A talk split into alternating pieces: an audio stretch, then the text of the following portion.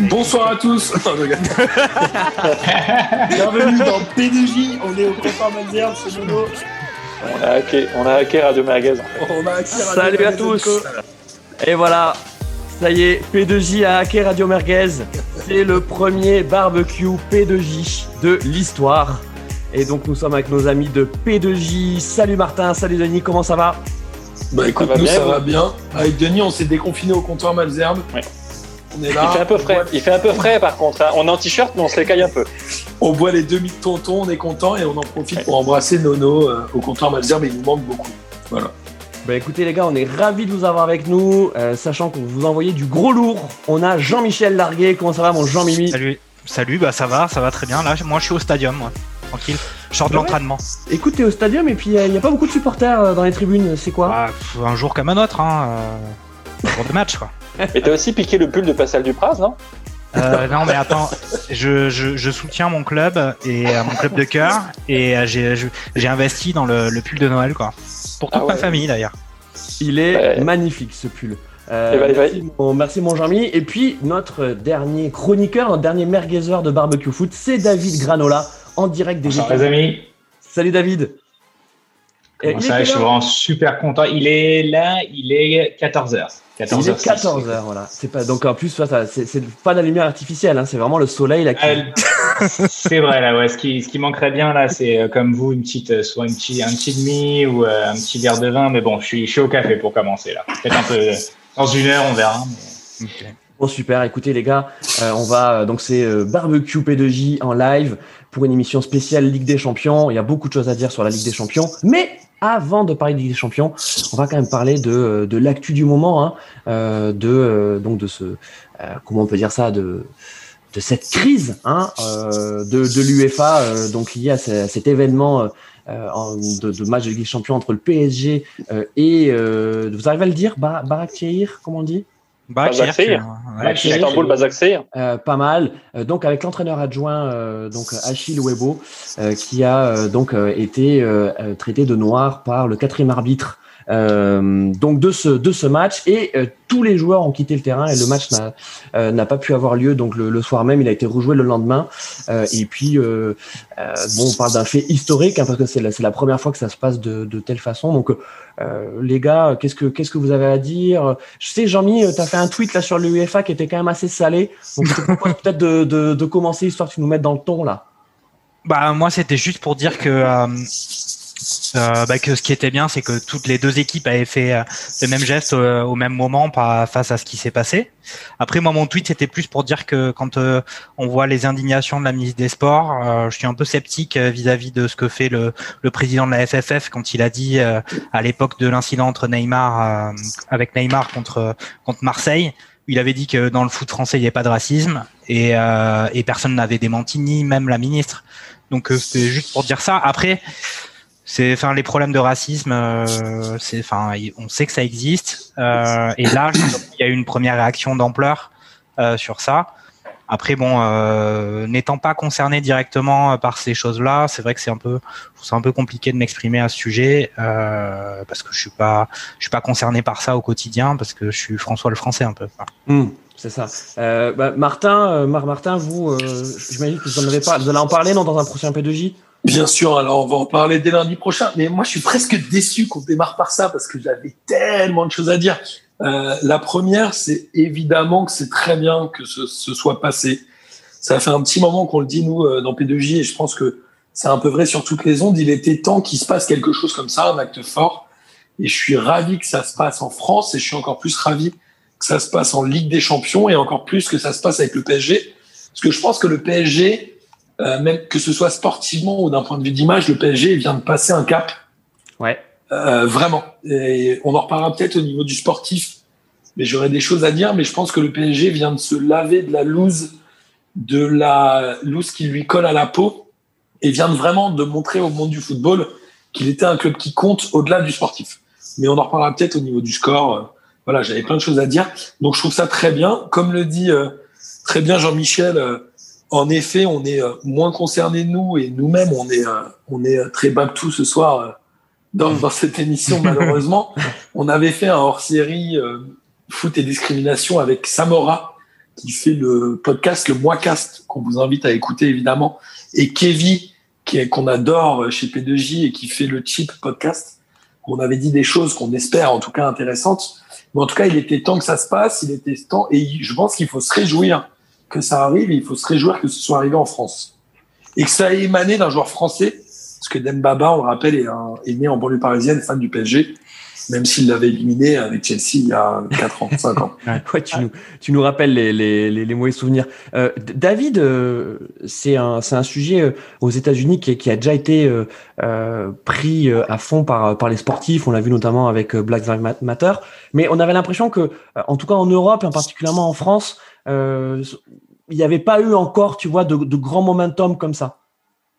Il n'y a pas eu, c'était, euh, c'est pour ça que c'est un événement qui fera date aux États-Unis. Et encore, il y a des stigmates. Il y a encore Capernic, je pense que vous connaissez tous, qui paye encore le, le, le fait qu'il, qu'il, soit agenouillé. Euh, c'est encore, ça reste encore euh, la voix des, des sportifs, euh, des sportifs de couleur et pas encore forcément entendu. Et euh, bah, aux États-Unis, ça commence à arriver, mais là, là, ça a fait écho. Enfin, pour avoir lu tous les articles qui sont passés ici, ça fait écho et ça fera, ça fera date. Et euh, comme a dit Martin, moi, je suis, je suis, vraiment, enfin, étant supporter du PSG, pour une fois, enfin, si le, le c'est la réaction des joueurs en plus, le, le ce qu'on peut dire, c'est qu'elle était, elle a été déjà unanime. Et euh, ça s'est fait naturellement. Il n'y a pas eu de, de concertation. Ok, ce qu'on doit. Non, non, c'est tout le monde a pris la décision et tout le monde, tout le monde d'un seul homme. Moi, j'ai trouvé ça extraordinaire. C'est pour ça. Et le fait qu'en plus que le fait que le match se soit arrêté et repris le lendemain, extra. Ouais, super. Et Denis, bon, le mot de la fin? Enfin, pour clore cette attends, euh, attends, il y a Martin, il y a Martin. ouais. On peut la faire comme ça, genre on lève les mains. Euh, mais non, on peut, on, peut même se couper la parole. non, parce que je sais, on, on, vit ça euh, à distance, c'est très dur. Ah, moi, je, je, rejoins exactement ce que dit David Granola. On sait que c'est très dur euh, d'être le premier à faire ce truc-là. Capernic, je crois qu'aux États-Unis, il est quand même en galère d'un point de vue carrière sportive, si je dis pas de mm. bêtises, ouais. parce ah qu'il a été le premier, il a été peu suivi. Je pense qu'aujourd'hui, les peu de joueurs de foot qui ont avoué leur homosexualité ont aussi eu du mal à le faire, ou ils l'ont fait soit dans des divisions très inférieures, soit en fin de carrière. Si je dis pas de bêtises, il y avait un joueur allemand, j'ai oublié son nom, mais il avait 35 euh, ans, je crois. Globalement, aujourd'hui, il y a un truc qui est bien, c'est que ça a été euh, global. Mais je pense que ça a été global juste parce que ça fait 10 ans qu'on parle des problèmes de racisme dans le foot. Il y a un, un racisme et une homophobie et une misogynie qui est un peu endémique dans le foot. C'est-à-dire que moi, depuis que j'ai 8 ans, je vais au Parc des Princes, bah, des insultes homophobes, j'en entends tellement, mais que ça, ça, ça, nous paraît même normal. Et c'est ça qui est dramatique, c'est que ça paraît normal et qu'il y ait des gestes un peu forts comme ça, c'est très important. Et je pense que ça fera date, notamment parce que ça a été une décision collective et un mouvement qui a été global. À l'inverse de Capernic, qui, si je dis pas de bêtises, était un peu tout seul à l'avoir fait la première fois. Ouais. Ouais. Bah, après, à, noter, à noter tout de même que euh, ce qu'il a fait, c'était euh, poser le genou à terre pendant l'hymne américain. Ouais, c'est le, geste qu'ils ont fait euh, quand ils ont repris le match euh, hier à, 19h au moment du coup d'envoi. Exactement. Les, deux, les deux équipes ainsi que les, les, les arbitres ont mis le genou à terre, bah, je sais pas, pendant, pendant l'hymne de la Ligue des Champions, je crois. Ouais, c'est ça. Mais après, les Américains, ils ont un rapport à leur hymne qui est un peu aussi particulier. C'est, c'est, ouais. Il y a un truc comme ça faut pas y toucher trop là-bas. Faut pas, enfin surtout moi par exemple, en tant qu'étranger, euh, je, je m'amuserais pas à rentrer dans les débats parce que c'est vraiment touchy comme sujet. Mais quand il l'avait fait, il y avait une raison derrière ça. Et il y a eu une tentative de réhabilitation. Nike avait un petit peu aidé. Et il y a toujours sur les, toutes les équipes de NFL personne comme quoi c'est pas encore ancré dans les euh, euh dans les dans les esprits. Hein. Hmm. Euh, non, mais écoutez les gars, enfin Denis, tu voulais rajouter quelque chose peut-être sur sur Oui, j'attendais, j'attendais calmement, calmement. Qu'est-ce qu'ils sont sages là On est tous intimidés là, on est tous intimidés. Mais c'est ça, moi c'est, YouTube, les YouTubeuses beauté, tout ça, les morning euh, morning routine, moi ça me, j'ai peur de ça, donc je fais attention à ce que je fais sur YouTube. On l'appelle Denis situation maintenant. Ouais, Denis, mauvaise situation plutôt. Euh, non, euh, on, a on avait déjà eu ce débat au début de saison plusieurs fois avec euh, justement l'affaire Alvaro Neymar qui, qui avait abouti à la belle déclaration de Vallegret dont, dont Jean-Michel faisait écho au départ Juste, je, peux te je peux te couper, Denis? Est-ce que, tu crois y avait maintenant? Non, non, c'est un rapport. S'il n'y avait pas eu l'affaire Alvaro Neymar, est-ce que tu crois que les Parisiens auraient réagi de la même manière? Oui, oui, oui. Tu penses que c'est pas un truc un peu Non, ok. Non, je pense qu'il, enfin, je, je vais, enfin, pour répondre à la question maintenant, oui, je pense qu'ils ont agi maintenant parce que là, ça implique un arbitre. Et c'est la Ligue des Champions et c'est c'est enfin c'est plus facile que lorsque c'est euh, quelqu'un qui commet un tel acte dans ton équipe ou parmi tes supporters. Euh, donc oui, Noël Le Gret on, avait, nous avait dit que quand un black marquait un but, tout le stade était debout et que le phénomène sport, euh, phénomène raciste dans le sport, pardon, euh, n'existait que peu. Bon, voilà, c'était là-dessus qu'on avait eu un peu le, le, règlement de la situation en France et euh, aux États-Unis, il y avait eu ces, problèmes d'homophobie où des équipes quittaient le terrain et étaient sanctionnés. Là, la, magie, c'est que, si on peut parler de magie, c'est que tout le monde, en tout cas, a, agi de concert en essayant de chercher des symboliques que l'UEFA n'a pas souhaité en raison de la Covid et puis parce que les joueurs voulaient absolument que le quatrième arbitre soit ne soit pas euh, dans le cas régi, sans compter les problèmes de règles de l'UEFA qui empêchaient tout ça. Et donc aujourd'hui, on ne peut plus ne peut plus tolérer, il ne peut plus être dit, traiter quelqu'un de sale noir, de sale arabe, de sale blanc, de sale jaune, ce n'est pas possible. Et quand bien même l'incident qu'il y a eu mardi soir n'est pas l'incident le plus grave raciste qu'on ait vu dans les stades, parce que depuis des années, on voit des jets de bananes, des cris de singes, euh, des insultes à tout va. Même si là, c'était vraiment un fait qui était justement absurde et dur par, la par le caractère naturel dont l'arbitre a sorti, a sorti tout ça, parce que l'arbitre. C'est dramatique, quoi. L'arbitre aurait pu dire, ben, en fait, euh, oui, mais en roumain on dit négrou, en, en anglais j'aurais dit black guy, et c'est ce tel naturel qui a mm. fait que Dembaba a agi de la sorte, et toute cette euh, toute cette action montre qu'en tout cas c'est plus toléré, et j'espère que ça fera changer en tout cas les mentalités, y compris côté supporter, parce que cette situation-là, elle est connue côté supporter, côté arbitre c'est inédit, mais c'est la première fois qu'il y a une action de concert, et s'il y a bien un truc à retenir de, de, de tout ce, toutes ces difficultés, c'est euh, la belle action derrière. Mais côté arbitre, t'as raison, c'est inédit hein, quand même. C'est inédit côté arbitre. Enfin, mhm. et, et c'est plus facile de, ré, de réagir ensemble quand c'est l'arbitre, t'as raison, parce que c'est oui, mais un mec quand tu c'est c'est le jambon au milieu, c'est le dindon de la farce. Mais surtout que quand c'est quand c'est toi et ton équipe qui te retire, t'es sanctionné. Et derrière, tu ne peux, c'est quand même horrible d'être sanctionné parce que tu refuses d'admettre euh, certaines choses et tu es sanctionné quand même. Là, si, si, si, si le PSG euh, n'avait pas agi de concert avec Bazak Sehir, euh, Bazak aurait été sanctionné derrière pour ça. Ça aurait été immonde de faire ça. Ouais, ouais. Mais on peut, on peut, on peut quand même aussi dire que euh, l'UEFA et les réactions qu'ils ont eues montrent que au final, euh, le tout, le slogan et le marketing en fait qu'ils font autour de leur du, du slogan no, no racism, c'est, enfin, au final, c'est un peu, on parle pour l'écologie, on dit du greenwashing. Là, il y a un peu la même chose quand même. Et en termes de gestion de crise, ils ont quand même été ultra déficients. Alors, justement, je voulais, très long, oui. je voulais qu'on en parle justement de cette de cette gestion de crise. Euh, déjà, enfin, toi, ce qui est compliqué aussi pour euh, pour pour l'UEFA, c'est que pendant longtemps, d'ailleurs, je sais pas, moi j'étais en direct, je regardais le match en direct. En fait, il y a bien eu 10 minutes où en fait tu savais pas tu vois, c'était, euh, tu avais des présomptions. Alors toi, tu, c'est même euh, pour les commentateurs, pour les journalistes, c'était compliqué de se positionner parce que tu sais pas ce qui s'est passé. Toi, t'as, t'as, tu as des bruits. Euh, l'enregistrement, il a mis quand même du temps à arriver pour qu'on pour qu'on comprenne ce qui ce qui s'est passé. Euh, et et en fait, ce qui est dommage, c'est que il n'y ait pas eu d'excuses, tu vois, sur le moment. C'est-à-dire que l'arbitre, le, quatrième arbitre ou, en tout cas le, groupe d'arbitres roumains, en fait, le, mec disent ok, en fait, je suis conscient d'avoir d'avoir une expression raciste. En fait, c'est pas le. Euh, il s'est tout de suite senti attaqué et d'ailleurs on, le voit, il dit euh, je ne suis pas raciste, je ne suis pas raciste. Il le répète plusieurs fois, mais c'est pas c'est pas la question. Je, je, je ne suis pas raciste. C'est juste que tu as eu un comportement raciste.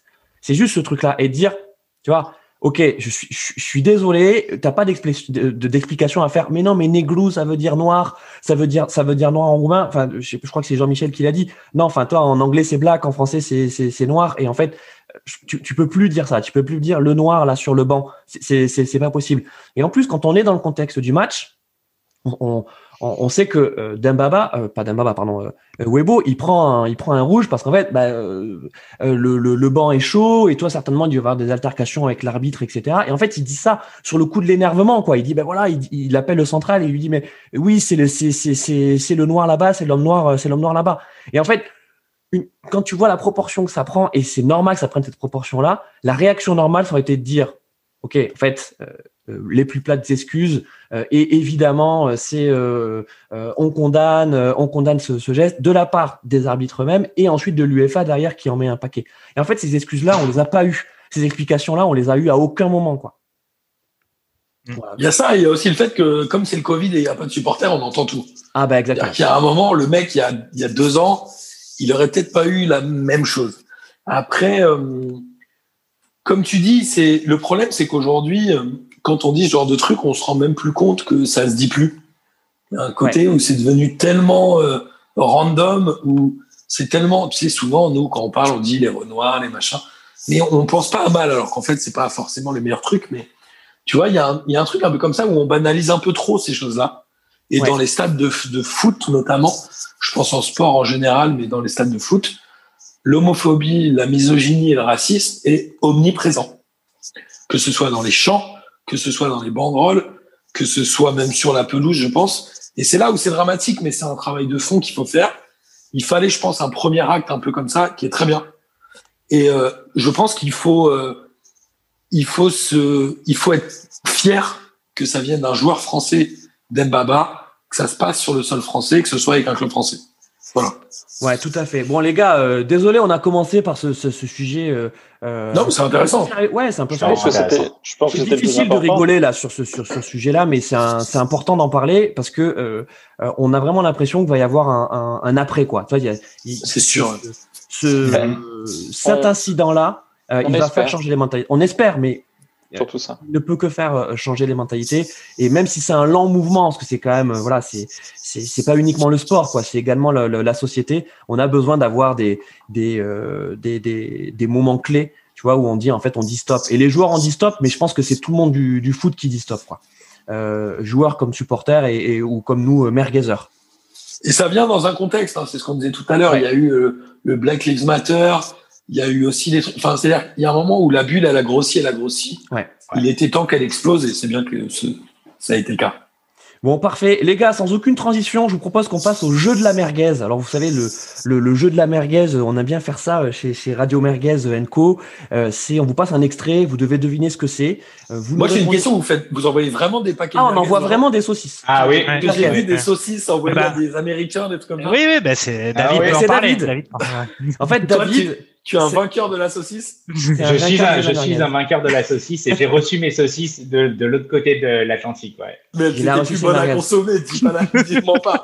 Elles ah non, mais... mois de retard. Non, non, on a, fait, on a fait un truc local. On a fait un truc les local. Gars, on, a, on a fait une boucherie. Pick and collect. Voilà. Ouais. On, on, on, a peu de budget chez Radio On en parle. mais tout notre budget passe en merguez. non, mais les, les merguez aux États-Unis, elles sont blanches. On dirait du boudin blanc ici. C'est pas Donc en vrai, il y a oui, il y a eu un problème. Il y a un problème. C'est un scandale il y a des cums, ils jouent à votre jeu, ils reçoivent une enveloppe et dedans il y a des saucisses. Exactement. C'est ça. Et, et, et, tout le monde est content. Et, tout, le monde est heureux. Et les gars, tout le monde est content. Tout le monde est content. Et puis ensuite, on les prend comme chroniqueurs, tu vois, comme David Granola. Mais est-ce qu'il les a mangés? David Granola, est-ce que tu as mangé ces merguez? Elles sont, vous savez quoi, elles sont au congélo et elles sont. comme il, non, non, mais il va faire beau ce week-end, il va faire beau. Je mets le barbecue, il va faire assez chaud pour faire le barbecue. Donc, euh, je vous enverrai une photo, les gars. Ah, plaisir. Euh, bon les gars, je vous envoie l'extrait le, merguez. Attention, c'est parti. Euh, c'est pas excessif. La spalle le centre. Ouais. Il... Oh là, il est, il est. Oh là là. Fabuleux. Qui a coupé la trajectoire de ce ballon. Et tout le monde le croyait au-dessus. Et tout le monde le croyait au-dessus sur le banc. Il y a Reynald Noël croyait qu'il était au-dessus. Ah, il n'y croit pas, Reynald Belle récompense. Ah, il n'y croit pas. C'est la délivrance. Ah ouais, c'est la belle récompense. Hein. La délivrance pour Michael Landreau et ses coéquipiers. Pour Reynald Denouex également. Et le jeu ah à la Nantaise a ah amené oui, ce but. C'est vraiment une belle récompense pour cette équipe nantaise. Réfléchissez deux minutes. Euh... voilà les gars, voilà donc c'est notre excès de la merguez. Alors attention, euh, c'est un peu pointu. Hein. Euh, c'est un peu pointu. Chaud, hein. Vous avez trouvé ou pas?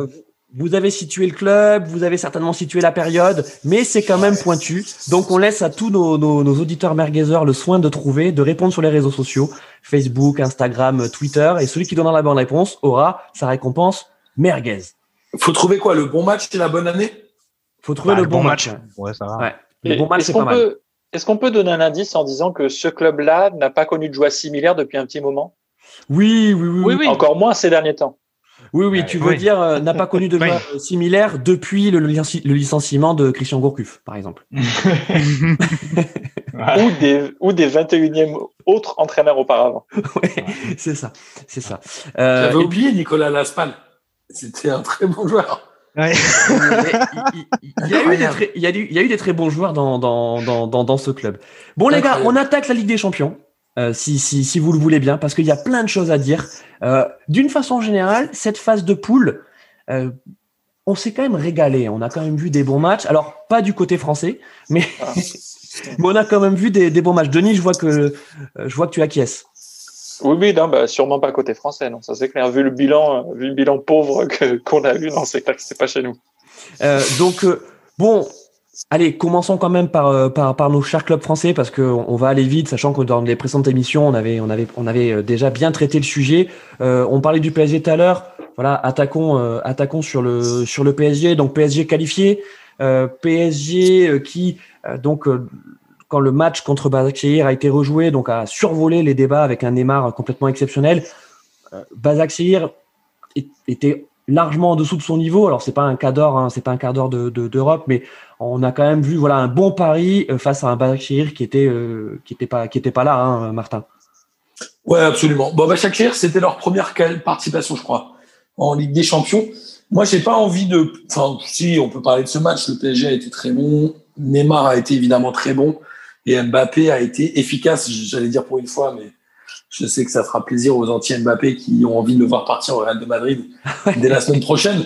Mais en tout cas, ce que je veux noter sur euh, le PSG, parce que je trouve que c'est important, le PSG, dans les six derniers mois, a passé un cap.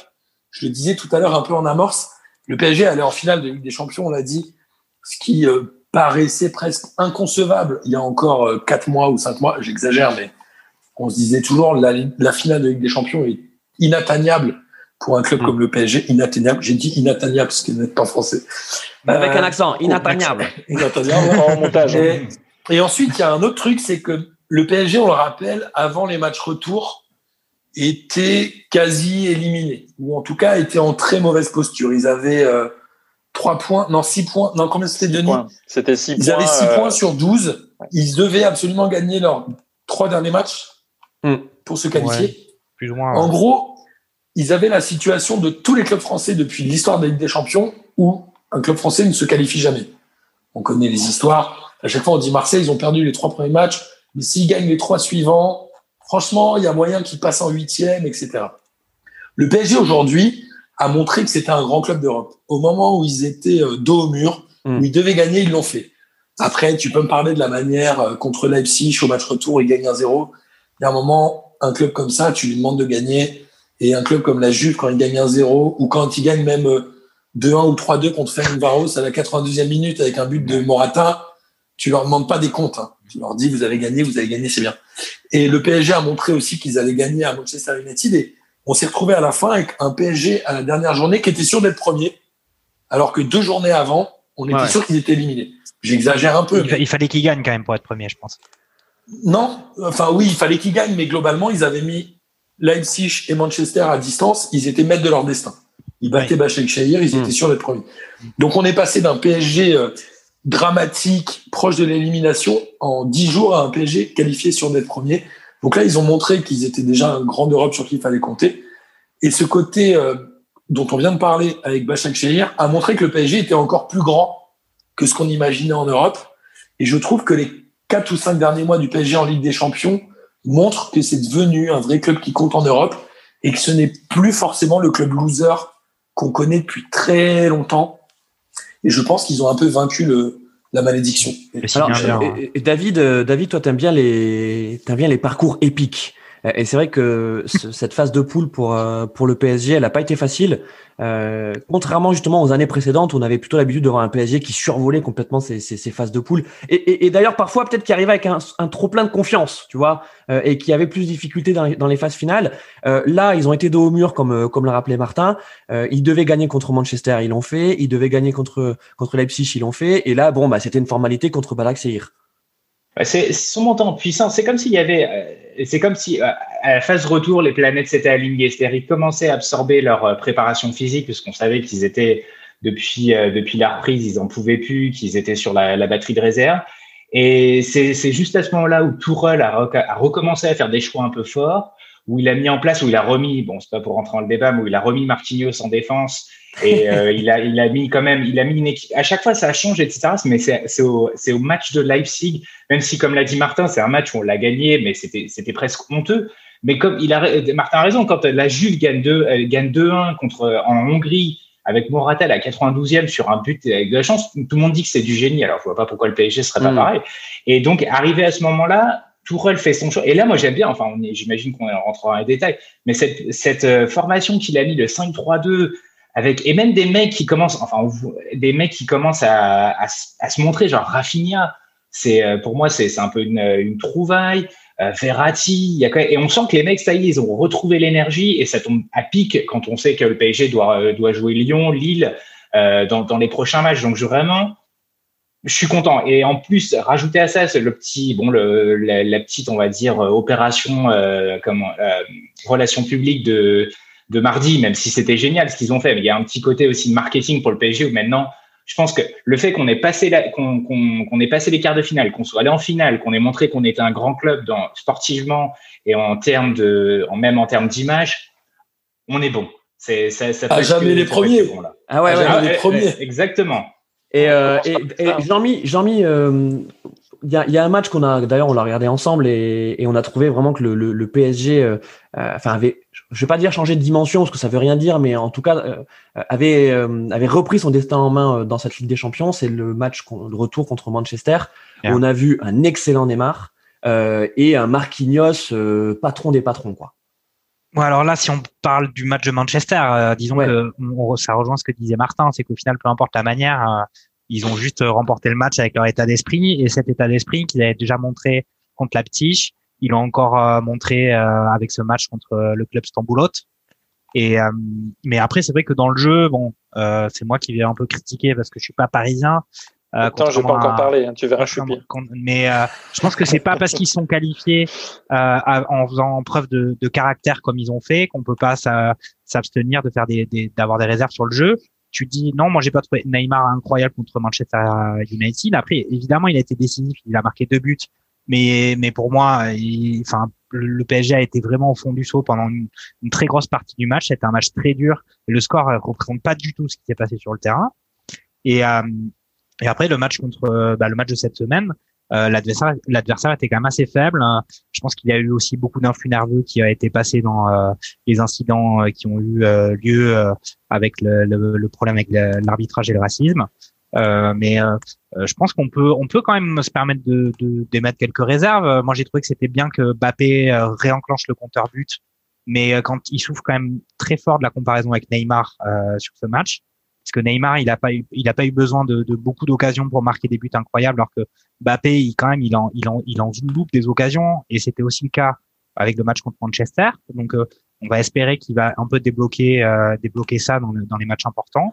Après, euh, euh voilà, on peut aussi. Eh, je pense pas que même s'il se soit qualifié, il soit passé de toutes les difficultés qu'ils avaient auparavant. La plus grande était celle sur le plan physique. À maintenant tout est vert et tout, tout va bien. Euh, enfin voilà, on passe pas tout d'un coup de l'autre côté du miroir. Bon, Jean-Mi, je sens que tu as bien lancé Denis. Hein, on, termine, on termine avec Denis. Je sens que tu as des, choses super à dire sur le PSG. euh, non, mais c'est, je, je, vous rejoins sur le fait que le PSG est monté en puissance. Euh, c'est vrai que les matchs sont de, étaient de mieux en mieux. Le trou initial euh, était au début de 60 minutes et durait toute la seconde période. Là, face à Manchester, c'était 40 minutes au milieu des deux périodes. Et face à Basaksehir, en face, c'est Basaksehir. Donc, faut pas non plus s'emballer. Euh, après, effectivement, euh, il y a eu du beau jeu. Bravo à Thomas Tuchel d'avoir trouvé euh, enfin une compo d'équipe en trois ans. Euh, il faut le féliciter pour ça. Je pense qu'il faut dire bravo il doit être content. Il s'énerve vraiment comme ça. Mais euh, il l'a dit à la fin du match d'ailleurs. Hein. Oui, il faut, il faut, il faut quand même mettre des, il faut quand même mettre des réserves sur le fait que euh, ça reste quand même très individuel, ça dépend beaucoup de la performance des uns et des autres, et surtout le niveau physique réel de cette équipe, je ne sais pas lequel il est, parce que on parlait de la Juve qui effectivement gagne à l'arracher certains matchs ou autres, mais faut pas oublier que ces clubs-là ont joué cet été, ont fini leur championnat. Nous, le PSG n'a pas joué, n'a joué que quatre matchs lors du Final 8. Donc physiquement, je sais pas ce que ça donnera. En principe, il devrait être affûté pour février et et faire des belles choses. Mais pour l'instant, en fait, je pense que je vais plus juger le PSG sur les matchs qui vont arriver face à Lyon et face à Lille, qui sont pour moi deux grosses équipes du moment et bien supérieures à des équipes qui étaient dans le groupe du PSG. Donc j'ai hâte de voir ça. Et Mbappé et Neymar sont, euh, enfin, Mbappé a des stats de fou à 20 ans seulement. 21 ans, c'est 20 buts en C1. Et Neymar, c'est déjà 41 buts mm. et 24 passes décisives en 65 matchs. Donc ça reste deux grands joueurs. Et j'ai, voilà, je préfère, euh, je m'emballe pas, j'attends de voir euh, les deux prochains week-ends. Euh, en tout cas, donc dans ce groupe H, donc on a le, le PSG euh, donc qui, qui, termine premier euh, avec 12 points, Leipzig qui termine deuxième avec également 12 points, mais ça s'est fait la différence de, de but. Et puis Manchester qui donc arrive troisième avec 9 points. et donc peut-être un mot sur sur sur Manchester qui euh, qui nous a pas mal déçus, hein, sachant que euh, ça reste également compliqué pour la bande à Solskjaer euh, en première ligue. c'est pas le grand Manchester qu'on a vu hein, depuis depuis le début de saison, Martin. Non, mais c'est sûr. Après Manchester, moi j'ai l'impression que ça fait quelques années qu'ils sont en train de glisser du sportif, enfin du sportif au marketing. Clairement, je pense que le fait de rêver d'un Manchester avec des Giggs, Scholes, Beckham, qui gagnent la Ligue des Champions, je pense qu'on le reverra pas avant 20 ans. En vrai, je pense qu'ils ont pris un autre chemin et grand bien leur face. Aujourd'hui, si je dis pas de bêtises, c'est le club le plus riche du monde, je crois. Quand on voit euh, les joueurs qui font partie de cet effectif, moi j'ai envie de dire à part Rashford et Pogba, je pense qu'il n'y en a aucun qui pourrait jouer dans un très grand club d'Europe. Très grand club d'Europe, je mets euh, Fernandez. Il y a Bruno Fernandez quand même. Ouais, avant depuis, sérieux, il euh, je suis mitigé moi. Ouais, pareil Martin. Je suis... Il était exceptionnel l'an dernier. Et, là, c'est beaucoup plus difficile. Je sais pas, mais peut-être. Je suis pas assez un, fin connaisseur. Mais on parle de trois joueurs sur hmm. Manchester, qui a été un des plus grands clubs d'Europe dans les années 90. En vrai, Manchester, c'est plus que c'était, non? Bah oui. C'est plus un club de foot, c'est les, euh, les, Harlem Globetrotters, quoi. Denis, Denis, Denis, pour compléter. Euh, oui, euh, non, j'en ai glissé une qui est pas passée. alors, est-ce qu'il faut que je la refasse ou pas? Je disais que je trouve que les Red Davis Oh, ah, oui, joli. C'était oh de, waouh, c'est fou, incroyable. Euh, je l'ai pas écrite celle-ci en plus. Euh, non, c'est, ils, sont très décevants et surtout que euh, chaque année ils ont un effectif qui est de mieux en mieux. Ils ont, je crois, euh, Maguire qui est l'un des défenseurs le plus cher. Qui, oh là, quel bon joueur Ouais, mais. Eh, les gars, 90 millions Maguire. 90 millions et il a coûté autant de buts presque, je sais pas, mais qu'est-ce qu'il est mauvais. Enfin, ils, ils, sont très décevants. On attend tellement mieux d'eux. Et pour le coup, eux, à contraire du PSG, je vais dire un truc bien sur le PSG, n'ont pas réussi à négocier correctement certains matchs. Et enfin, la défaite, la dernière défaite face à Leipzig, où ils prennent trois buts un peu débiles, derrière ils poussent et ils finissent par perdre. Euh, C'était l'issue logique. Enfin, ce club ne va pas bien. Et en classement en Angleterre, ça se voit aussi. Donc, euh, c'est pas surprenant. Jean-Mi, euh, Jean euh, vas-y pour assassiner non, mais moi, les, je, Red Devils. Ouais, je vais les assassiner. Il n'y a pas, il y, a pas, à mon avis, un problème que pour les joueurs parce que Denis dit trois buts euh, débiles. Au final, c'est pas trois buts débiles. Ils font quand même plutôt pas mal ces buts, mais on voit qu'il y a des errements tactiques assez forts de Manchester. C'est les joueurs, c'est aussi une grosse part de l'entraîneur. Et clairement, c'est pareil. Il y a aussi une valse des entraîneurs à Manchester qui montre que les performances sportives sont pas là, mais aussi que il y a, y a pas d'entraîneur qui arrive à prendre la dimension euh, des résultats et Solskjaer est certainement pas en train de faire ses preuves. Quand on voit le match euh, contre Leipzig, euh, sérieux, enfin les, les, deux buts qui, les deux premiers buts qu'ils prennent, et puis ils auraient pu en prendre beaucoup plus aussi. Donc alors les, les... Et, et, et, ils font, il fait rentrer Pogba. Bon, il y a une polémique aussi sur Pogba. Alors oui, j'aimerais qu'on parle justement de, il, a, Pogba. Il a, il a, été décisif quand même, et étrangement, c'est aussi son état d'esprit, sa grinta, qui a réussi à faire un peu remonter Manchester parce que il s'arrache quand même pour, bah, pour marquer son but d'ailleurs. Alors, juste les amis, là, pour terminer sur Manchester, ce qui est quand même euh, assez incroyable, c'est que on parlait donc du, PSG qui, qui, a mal débuté sa phase de poule et qui ensuite est monté en puissance. Et en fait, Manchester, c'est exactement l'inverse, puisqu'ils gagnent leur premier match contre, contre Paris 2-1 au parc. Ensuite, deuxième journée, ils mettent un 5-0, ils mettent un tarif à la maison euh, contre Leipzig.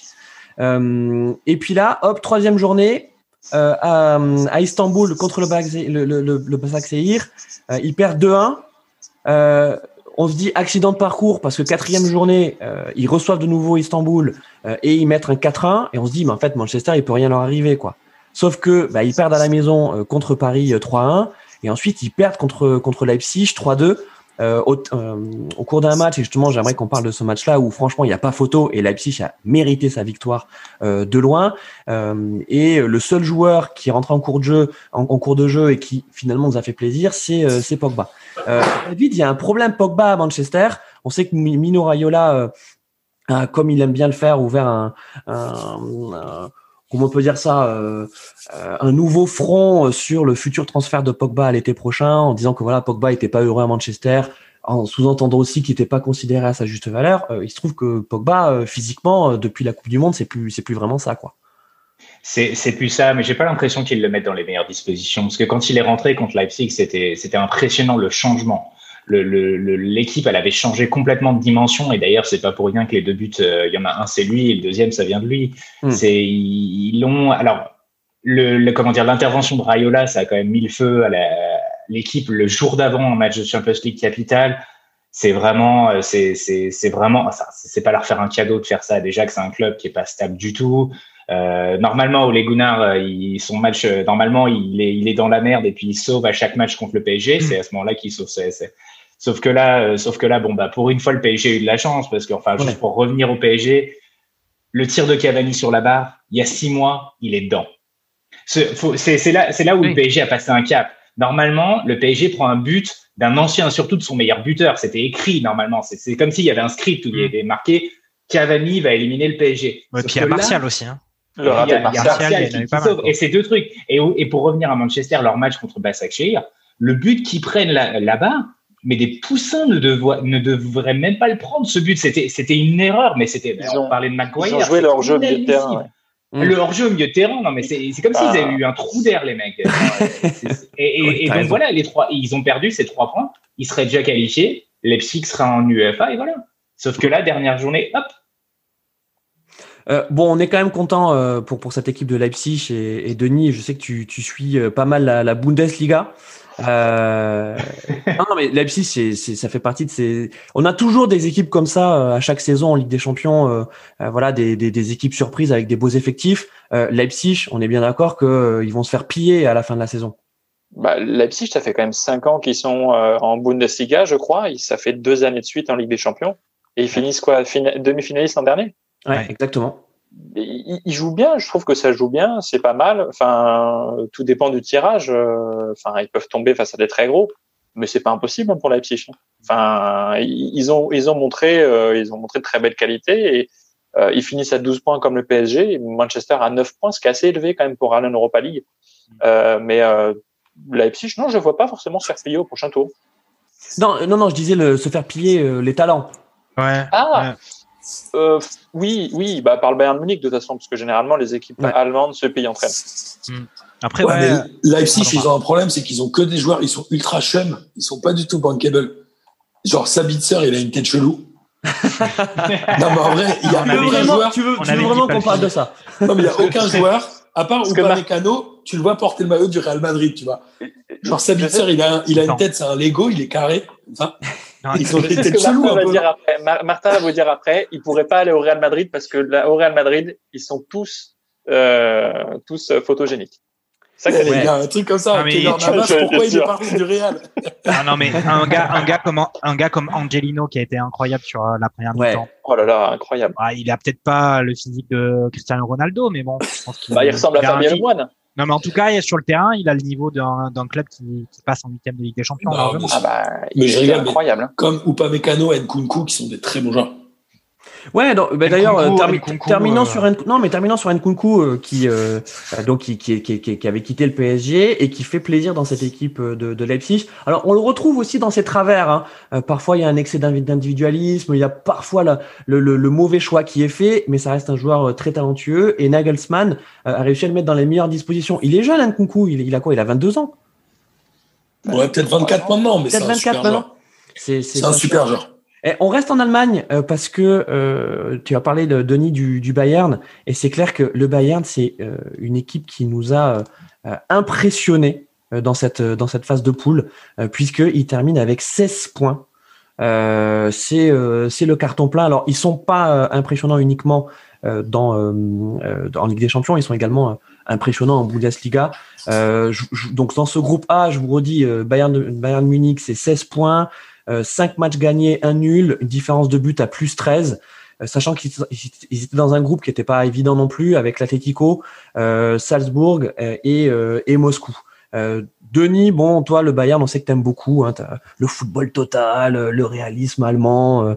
bon, tu t'es régalé quoi, avec ce Bayern. J'aime le fait que le Bayern se soit carré. Ah. Donc bon, voilà. Mais non, il y, a eu un moment, ils sont, ils étaient moins beaux en tout cas. Enfin, les trois derniers matchs, pour le coup, je pense qu'à ce moment-là, ils savaient qu'ils étaient qualifiés, que ils étaient plus tranquilles, que ce soit face à Salzbourg ou face à Atletico, c'était des matchs où on les a vus moins bons. Et face à la locomotive, ils, face aux locomotives, ils ont laissé un petit peu les choses, les choses venir. Hmm. Mais bon, c'est, je vois pas quelle autre équipe pourrait faire mieux que le Bayern euh, cette année. Donc, euh, il faudra voir. Mais ils ont tellement un, bel effectif et tellement de, un, un, collectif tellement puissant que j'ai du mal à voir qui, qui peut, qui peut les mettre à terre. Euh, David, euh, quand on préparait l'émission, on se disait mais finalement quels, pourraient être nos favoris euh, pour pour la victoire finale, même si on comprend bien le côté très artificiel à la fin de les phases de poule de se dire quels sont les favoris à la victoire finale. le Bayern, c'est peut-être le premier nom qu'on met sur la liste? C'est extraordinaire. Enfin, c'est je regardais 18 buts pour, 5 contre.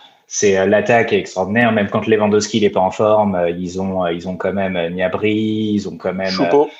Ils ont, Choupo, il a encore marqué. Il a marqué, il, a marqué hier. marqué. Oui, oui, donc euh, ils ont, ils ont quoi qu'il arrive. Quand ils font un choix, je pense que c'est même Kwasi, hein, quand il est bon, ça sera pour la défense. Je pense qu'ils ont, ils l'ont pas recruté pour rien. Je suis sûr qu'ils sont en train de le préparer, de le modeler. Ils ont, ils ont de la ressource et, euh, et leur entraîneur, euh, je sais même pas d'où ils l'ont sorti parce qu'il est venu l'année dernière pour remplacer Kovac. Mais attends, hey, carré, hein, Hans Flick, carré. Hans Flick. Ah qui, était, qui, était, euh, qui était adjoint de, de l'eau, je crois. C'est ça. Ah, c'est ça. Et d'ailleurs, avec Hans Flick, il n'y a pas de violence policière. Hein. non. C'est un, un bon flic.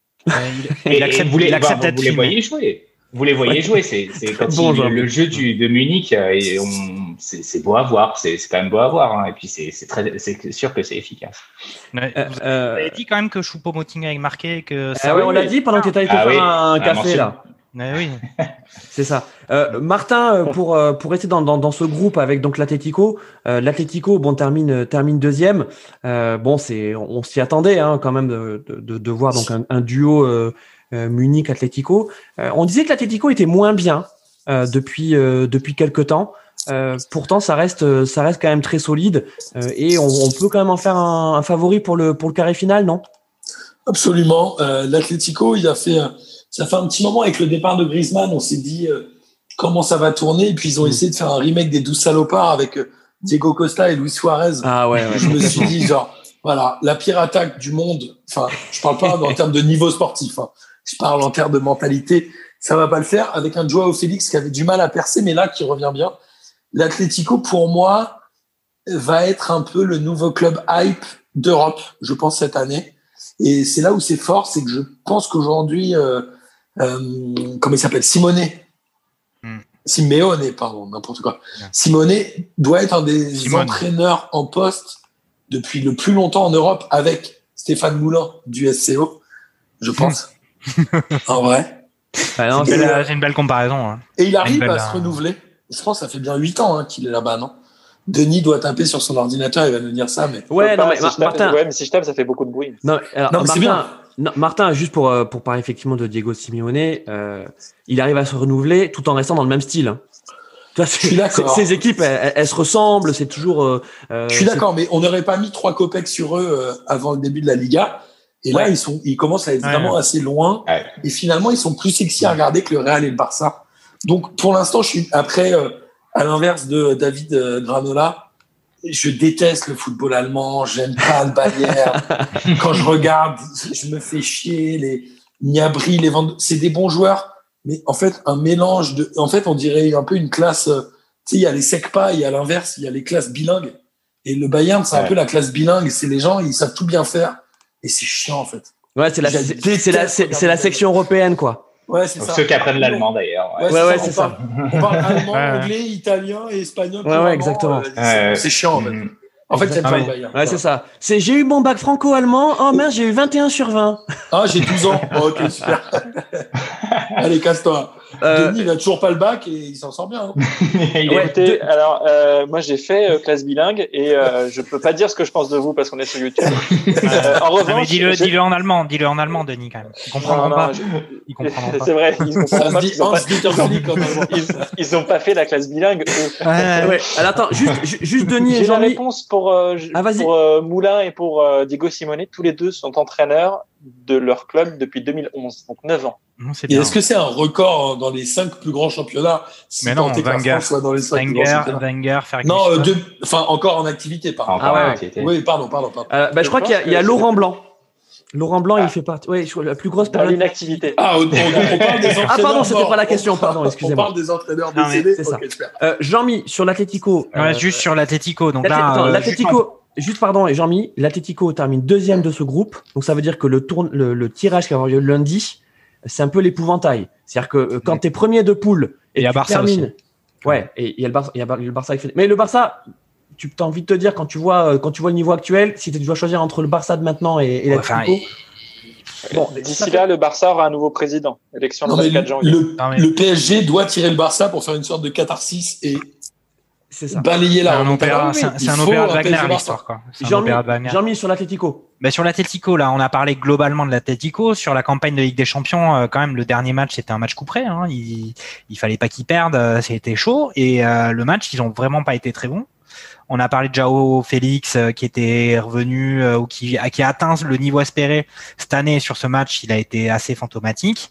Et euh, Salzbourg, ils ont eu quand même euh, pas mal d'occasions au début, en début de match, début de première mi-temps, début de deuxième mi-temps. Ça a été vraiment chaud pour l'Atletico et ils s'en sortent assez bien quand même. Hein. Enfin, c'est, Ouais, a- ça a s'est pas du tout passé. a Ça a poteau pas été- ouais. Ouais, ça n'a pas du tout été tranquille pour euh, pour l'Atletico, sachant qu'en plus ils ont marqué sur coup de pied arrêté euh, leur but, donc il n'y avait pas du tout une domination euh, euh, à la hauteur d'un prétendant à la victoire en Ligue des Champions, en tout cas de ce que vous avez dit.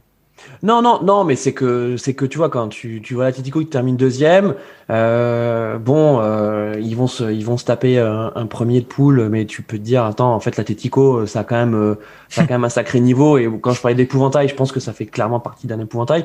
Et en plus c'est l'équipe que tu que tu que tu ne sais pas manœuvrer quoi. Tu, tu sais pas comment manœuvrer le- Ouais. Enfin je je sais pas ce que vous en pensez, mais euh, c'est vrai que ce match contre Salzbourg, bon, c'est un match couperé euh, là-bas en, Autriche. Ok, euh, c'est un match où on s'est globalement fait chier, mais au final, ça finit avec 2-0, quoi. Donc, donc, tu vois, l'Atlético a, a fait le boulot. Aujourd'hui, ils sont qualifiés et on verra quel est le quel est le tirage. Pour changer de, de, groupe et peut-être rester rester en Espagne. je vous propose de parler du Real. Donc le Real qui termine donc dans le groupe B premier avec euh, 10 points, euh, avec euh, Molden Molden Gladbach. Donc ce, Denis, tu me München. München, Gladbach.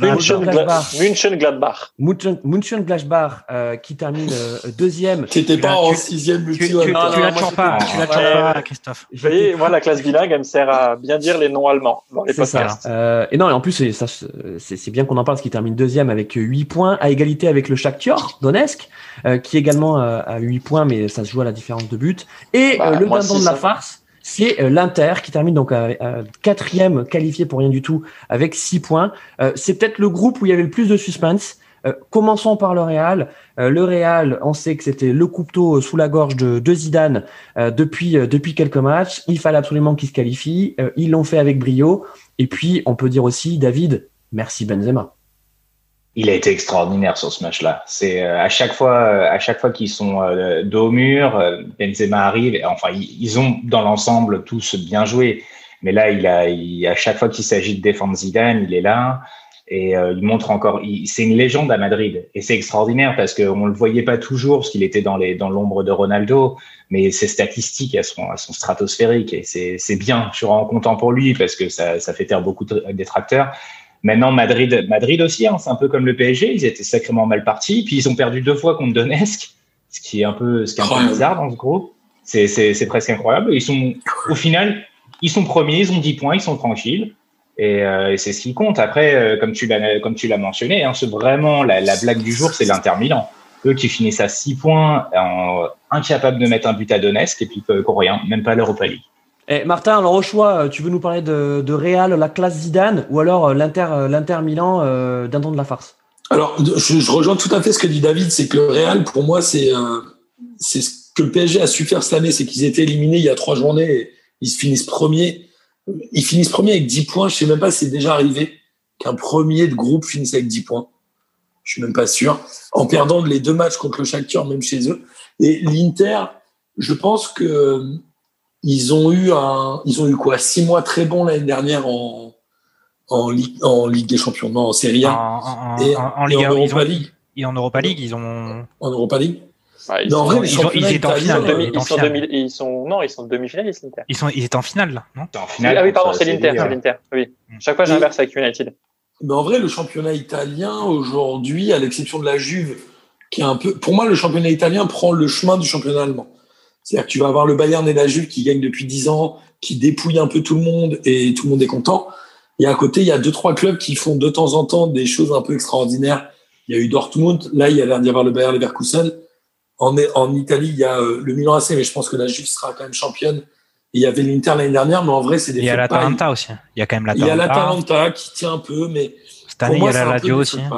Ce qui est étonnant, par contre, c'est que l'Inter n'arrive même pas en, en Europa League. Oui. Ça, c'est étonnant. Ouais, Euh, Jean-Mi, ouais, sur le. Euh, ben, parlons de l'Inter parce que. Non, attends, je ne vais pas parler de l'Inter, moi. Bon, mais ne parle pas de l'Inter alors. Allez, parle de, parle de Madrid euh, et puis. Je peux parler de Madrid. Dis à quel point Zidane est génial. Alors c'est pas forcément. Bah oui, c'est Zidane génial, mais Madrid, euh, ils ont fait quand même un très très beau gros match et très beau match euh, hier contre euh, Mönchengladbach. Et, et euh, franchement, les autres, ils étaient peut-être un peu, comment dire, paralysés par l'enjeu.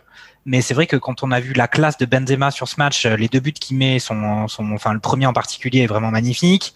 Et après dans le jeu, c'était un délice à voir. Il, enfin, il a perdu très peu de ballons, il a fait des redoublements de passes, des 1-2. Enfin, c'était vraiment magnifique. Et puis après, même euh, tous les tous les vieux en fait du Real qui sont là depuis 10 ans, ont, enfin voilà, euh, euh, Modric, il a été très bon aussi. franchement, c'était une très très belle prestation de, du, du, du Real. Quoi. Enfin, clairement, euh, il y avait vraiment au moins une division d'écart avec euh, le club allemand qu'ils avaient en face.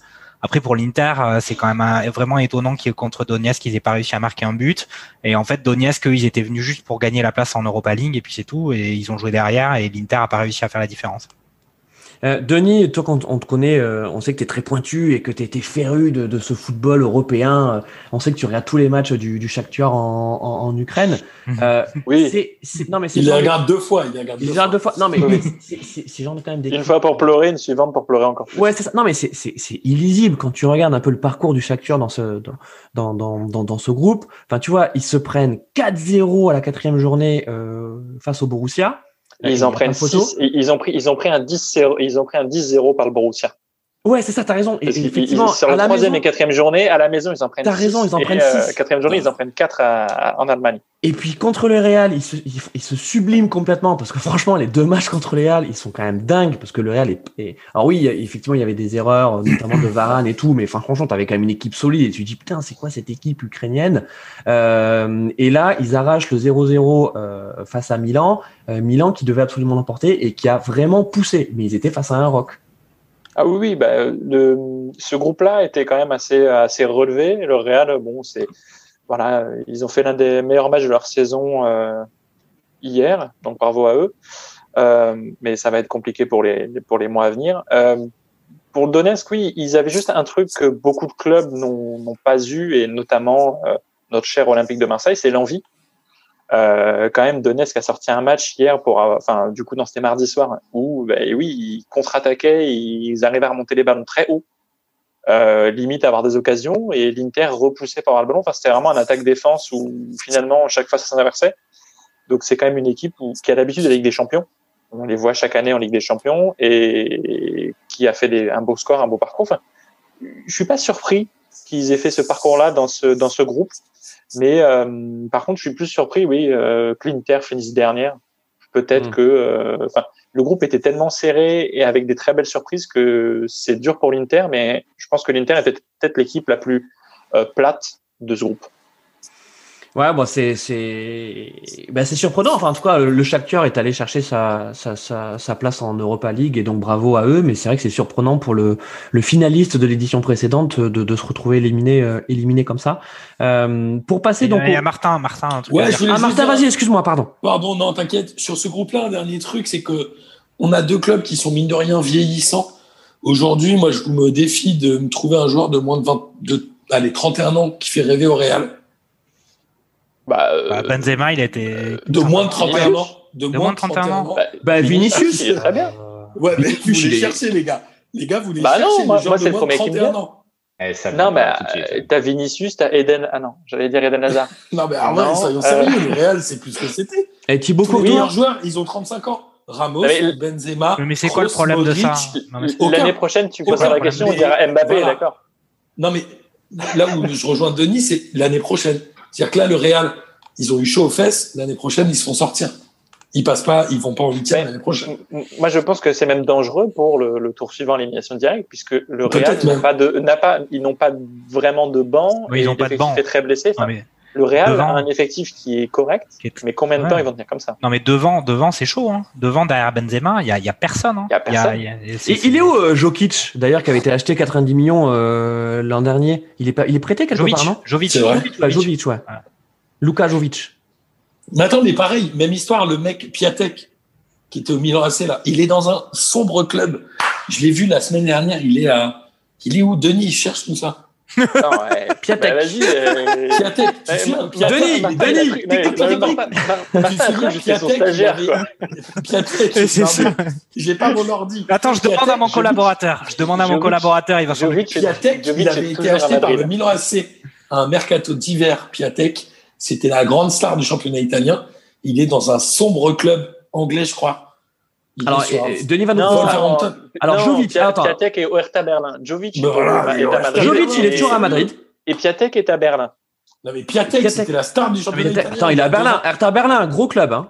Bon, Gros club.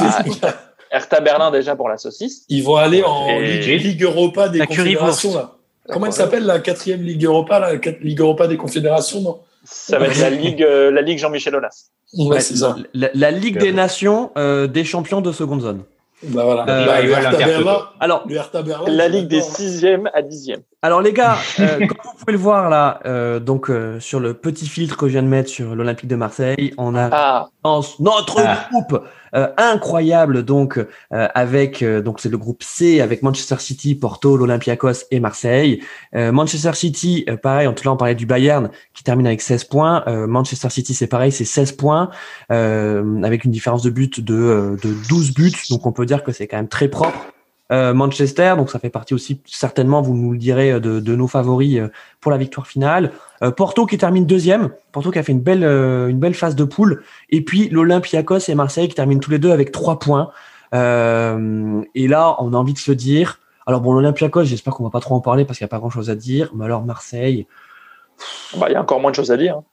ouais, ouais, ouais. Non, mais ça, ça, ça nous dépite. Et en plus, c'est marrant parce que hier, il y a eu un moment où il y avait le, donc le match nul entre Manchester et Marseille Oui. où on se disait, attends, mais en fait, peut-être qu'ils vont pouvoir se qualifier. Mais à la mi-temps, ils étaient qualifiés. À la mi-temps, ils mi-temps, Ouais, ils non, étaient mais- qualifiés. Et, et tu vois, Manchester poussait pas énormément. Mo- Marseille, alors ils n'étaient pas plus offensifs pour autant, mais tu disais, putain, c'est peut-être un match. Non, mais c'est peut-être le match, tu sais, le match du touriste où tu dis, attends, en fait, euh, Manchester, ils sont en train de s'économiser parce qu'ils vont avoir un gros week-end, ils sont déjà qualifiés. Et en fait, Marseille a juste besoin, euh, tu vois, de, de montrer un peu d'adversité et de gérer. Ça se termine avec un bon petit match nul et derrière, on part en Europa League. Euh, Comme au match aller. Hein. Ouais, comme au match aller. C'est ça l'impression donc qu'on a eu euh, avant de finalement de se rendre compte que bah il y avait quand même trois classes d'écart entre City Bah, et, Ma- et Marseille. Sur le match de l'OM, oui, bah, bah, pour le coup, quand tu, quand tu voyais que l'Olympiakos perdait et que l'OM était à match nul, tu te dis ils vont le faire, ils vont le faire. Tu te dis quand même par quel miracle. Et c'est vrai que City ne poussait pas, mais euh, le peu de fois qu'ils ont insisté, ils marquaient. Euh, Le premier but, je crois que c'est Marès qui fait un festival, et euh, sur le deuxième, je me demande, c'est pas Valère Germain qui fait une passe Oui. involontaire Ouais, au- il est au joueur. Enfin, il revient défensif. Il revient C'est défensif. c'est triste, quoi. Et, et sur le troisième but, Mandanda fait un arrêt avant. Enfin, je, je me souviens plus trop des, des buts, mais Ouais, globalement, Mandanda, il est pas, il est pas blanc blanc sur sur tout ça quand même. City fait quand même euh, 15 tirs pour une équipe qui n'a pas beaucoup poussé. Euh, Enfin, c'est quand même fou. Ça montre à quel point le M a été, a été faible. Et il fallait, il était temps que ça se termine pour l'OM. Et je pense que de toute façon, c'était déjà perdu lorsqu'ils ont Mm. encaissé le but face à l'Olympiakos la semaine dernière. Mais euh, si on parle de tout le parcours de l'OM, c'est honteux. Enfin, c'est euh, c'est une honte d'avoir fait, euh, d'avoir fait, euh, d'avoir montré qu'ils avaient fin d'Europe avec Uber Eats, où finalement c'était le seul moment de joie dans ce parcours-là, c'était la joie de voir le Otakos qui s'ouvrait. Euh, et derrière, C'est vrai qu'il y avait eu ça. Là. il y a eu ça. oublié, juste avant, oublié. ils se moquent du PSG qui perd la finale de de Champions League, mais les mecs se retrouvent. Ils sont, ils n'ont pas le niveau. Eh, Ils n'ont pas du eh. tout le niveau en Ligue des Champions. Enfin, eh, Martin, est-ce que tu es Uber Eats et tu te dis, euh, tu te dis finalement, on a peut-être mal choisi le club à, le club à, à sponsoriser? Mec, je pense que de toute ma vie, j'ai dû commander une fois sur Uber Eats, donc je suis pas du tout Uber Eats. Mais globalement, si on regarde avec le recul, que Marseille fasse deux défaites contre City, je crois qu'il n'y a pas de débat, c'est pas le même budget, etc. Que Marseille fasse deux défaites contre Porto, on peut commencer à débattre. En vrai, tu peux Ouais. aller chercher un point à domicile. Que Marseille éclate pas deux fois l'Olympiakos, là, c'est un scandale.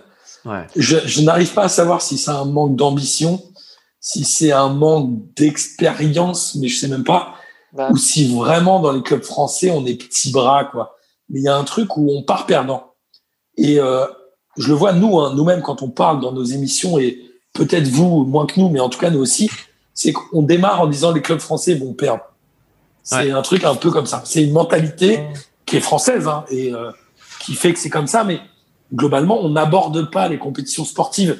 Et je vais aller au sens large. Hein. Je pense même à la finale de rugby là, de ce week-end où on a dit OK, Fabien Galtier, met les minots, on va perdre. Finalement, on est allé jusqu'en prolongation, mais on est parti en disant c'est Non, perdu. mais c'est non, mais c'est la C'est magie perdu, du sport aussi.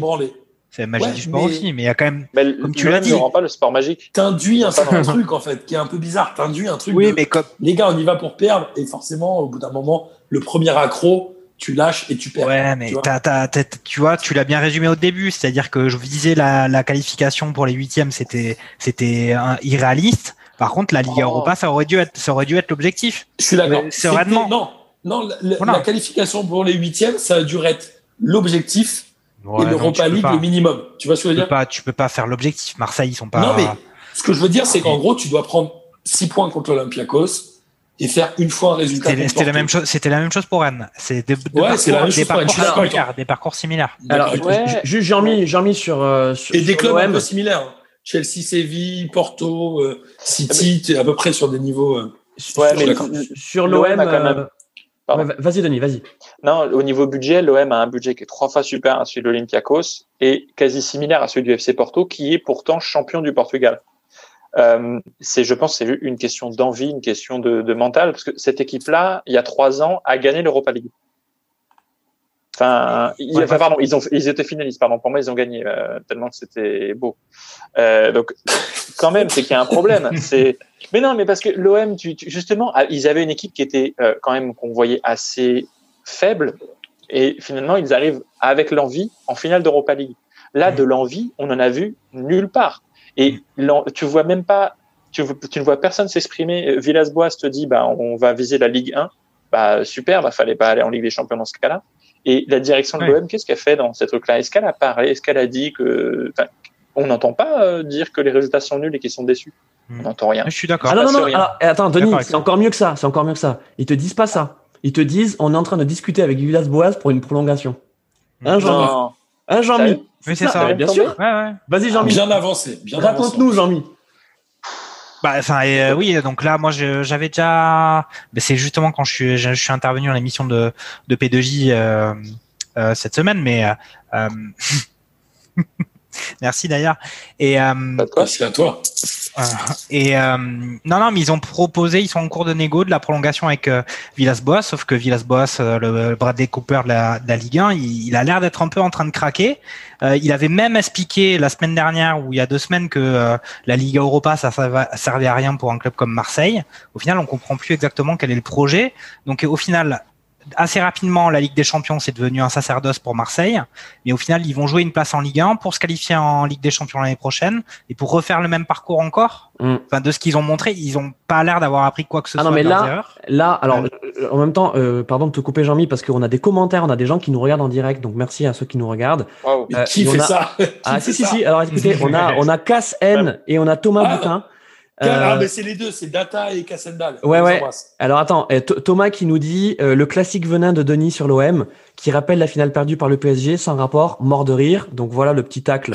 Euh, Il est supporter de l'OM. À, Denis. Et puis Martin, le bah. roi du ce joueur n'est pas passé par où? Il est devenu quoi ce joueur? Donc là, tu nous as encore fait oh, bah, une. Euh, ça, c'est ça, c'est parfait. Juste David. Il est content des résultats de l'OM. que tu veux que je te dise Je l'en félicite. Hein. Moi, à sa place, j'aurais honte. Hein, non, alors, David, pour terminer sur l'OM, euh, bon, on n'a pas envie d'enfoncer des portes et de tirer sur l'ambulance, mais on a envie de dire euh, écoutez, les gars, avec ce que vous avez montré là en Ligue des Champions, euh, vous méritez pas d'y revenir l'année prochaine, quoi. Ils méritent pas, mais il y a un truc faut qu'on m'explique, c'est-à-dire qu'ils se battent toute l'année. Bon, l'année dernière, ils sont battus la moitié de l'année pour aller en Champions League. Il y a quand même mais c'était mérité. C'était mérité. Ils sont seconds, il n'y a rien à dire. Il n'y a rien à dire, mais le fait de passer en huitième, ça te donne un pactole financier qui est quand même assez important. Quand tous les clubs de Ligue 1 sont en train de galérer financièrement, une qualification, euh, même en Europa League, ça rapporte quand même un petit paquet d'argent. Là, ils vont, ils vont rien toucher en droit télé. Donc, je comprends même pas que la, que la direction ne mette pas la pression sur Villas-Boas en disant, écoute, mon pote, c'est bien beau de se qualifier pour la Champions League, mais ça serait encore mieux si tu pouvais nous, nous qualifier pour une autre, une, mm. même en Europa League, ils peuvent arriver sur un petit coup de chance. Ils ont, ils ont, comment dire, un tirage facile. T'arrives en quart de finale, ça te fait. Je, je comprends pas l'attitude de Villas-Boas. J'ai vraiment pas l'effectif. Enfin, je veux dire, là, on est en train de nous, nous faire croire que l'effectif de Marseille n'est pas au niveau de de, de l'Europe. Euh, pardon, hein. Il est pas, il est pas, enfin, il est pas génial, mais il est, il pas, est pas, génial. Il est pas, il est pas nul cet effectif quand même. Ben, par rapport à l'an dernier, excusez-moi. quand tu vois, quelle est la différence avec l'équipe qui a terminé deuxième euh, l'an dernier? Bah, Un an de plus. Euh, et puis euh, Tovin qui revient de blessure et qui arrive pas à s'en sortir. Euh, Payet qui, qui, allait, qui a profité de l'été ou du confinement. Et puis les choix, de, les choix de Villas-Boas aussi. Hein, et les choix, merci, on en revient à Villas-Boas. Les choix voilà, de Villas-Boas. C'est Villas-Boas. Vas-y, David. désolé, mais Villas-Boas, quand il est en train de dire que, le, que Enrique, ah non, bah, c'était vraiment pas le mec qu'on cherchait. Oh. J'ai adoré la déclaration. il l'a il l'a envoyé au feu. Hein. Il a dit bon bah c'est pas le mec qu'on cherchait, on cherchera un neuf. Lui je sais pas, je verrai ce que je peux en faire. Denis, fais-nous juste un résumé euh, de. de, de c'est un mec qui a été payé quoi, 10 millions?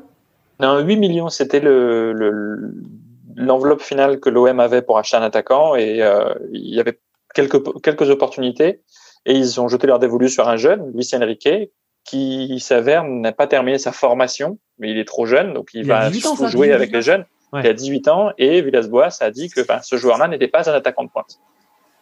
Et c'est quoi? C'est, En fait, il voulait faire du trading. C'est, il voulait choper un mec euh, à 8 millions. Non, ça ressemble plus au de bail de fin de mercato. Ouais, c'est Genre, 8 millions, tu fais Oh, on va acheter un gars. Ah putain, c'est, un défenseur. C'est un peu ça. Ouais, ouais, c'est un peu ça. Et du coup, oui, c'est, enfin, c'est vraiment le pompon pour, pour montrer que, enfin, que il y a des problèmes dans ce club et que euh, c'est, c'est triste pour eux. Ah oui, mm. c'est structurel. Et Villas-Boas, je pense surtout en disant euh, tout le long, en disant bah, que l'OM n'a pas le niveau, même pour la C3. Enfin, c'est ce qu'on, c'est ce qu'il dit en substance, c'est que l'OM en fait n'a de deux. Enfin, se qualifier d'être deuxième pour ça, pour d'avoir fait tant les malins au début, tout ça pour rien. Euh, mm. Je pense que lui-même est dégoûté. Je sais même pas s'il va avoir envie de prolonger. Mais au final, bon bah quand tu dis ça aussi, tu imprègnes tes joueurs de ce discours de loose. Mm. Euh, donc quelque part, euh, il avait peut-être raison, mais est-ce que c'était les choses à dire? Est-ce qu'il fallait pas me dire? Il y avait des points positifs. Il a jeté l'éponge de la Ligue des Champions déjà depuis deux journées. Après, on peut noter quand même que la victoire contre le PSG, au final, ça a été, ça leur a fait beaucoup de mal parce que derrière, ils sont, ils ont, ils ont vraiment chuté, en particulier en Ligue des Champions. De toute façon, en championnat, ils sont bien placés, mais ça peut être aussi un gros signe inquiétant pour le niveau de la Ligue 1 quand même parce qu'il n'y a pas de raison que euh, entre le match du mercredi et le match du samedi, euh, y ait, tout d'un coup ils augmentent leur niveau de. Ouais, mais jamais t'as raison. Ah, c'était Nantes, c'était Nantes, hein, euh, ce ouais, hein, mais c'était pas l'équipe la plus en forme. Et face au PSG, en fait, ils ont montré de l'envie. C'est ça la différence. C'est que là, l'OM n'avait pas d'envie. Il y a un côté sur cinq victoires d'affilée quand même. Il y a un côté Dr Jekyll et Mr Hyde quand même avec l'OM euh, qui euh, qui nous montre quand même des belles choses euh, en championnat, en Ligue 1. c'est aussi une équipe solide et en Ligue des Champions, on les a absolument pas reconnus où ils sont en dessous de tout. et notamment dans cette double confrontation contre l'Olympiakos, où je pense que franchement, quand il y a eu le tirage de, de Ligue des Champions, quand ils ont vu leur groupe, ils ont dit OK, euh, City, c'est inaccessible. On va quand même tenter notre notre Vatou. Porto, on peut aller titiller. T'as as raison, Martin, de le, rappeler. Mais l'Olympiakos, euh, enfin voilà, on est censé au-dessus. Et je suis désolé, mais euh, c'est pas manquer de respect à l'Olympiakos de dire que Marseille, sur le papier, est au-dessus de, de, cette équipe. Ah non. résultat, c'est c'est Marseille qui passe à la trappe.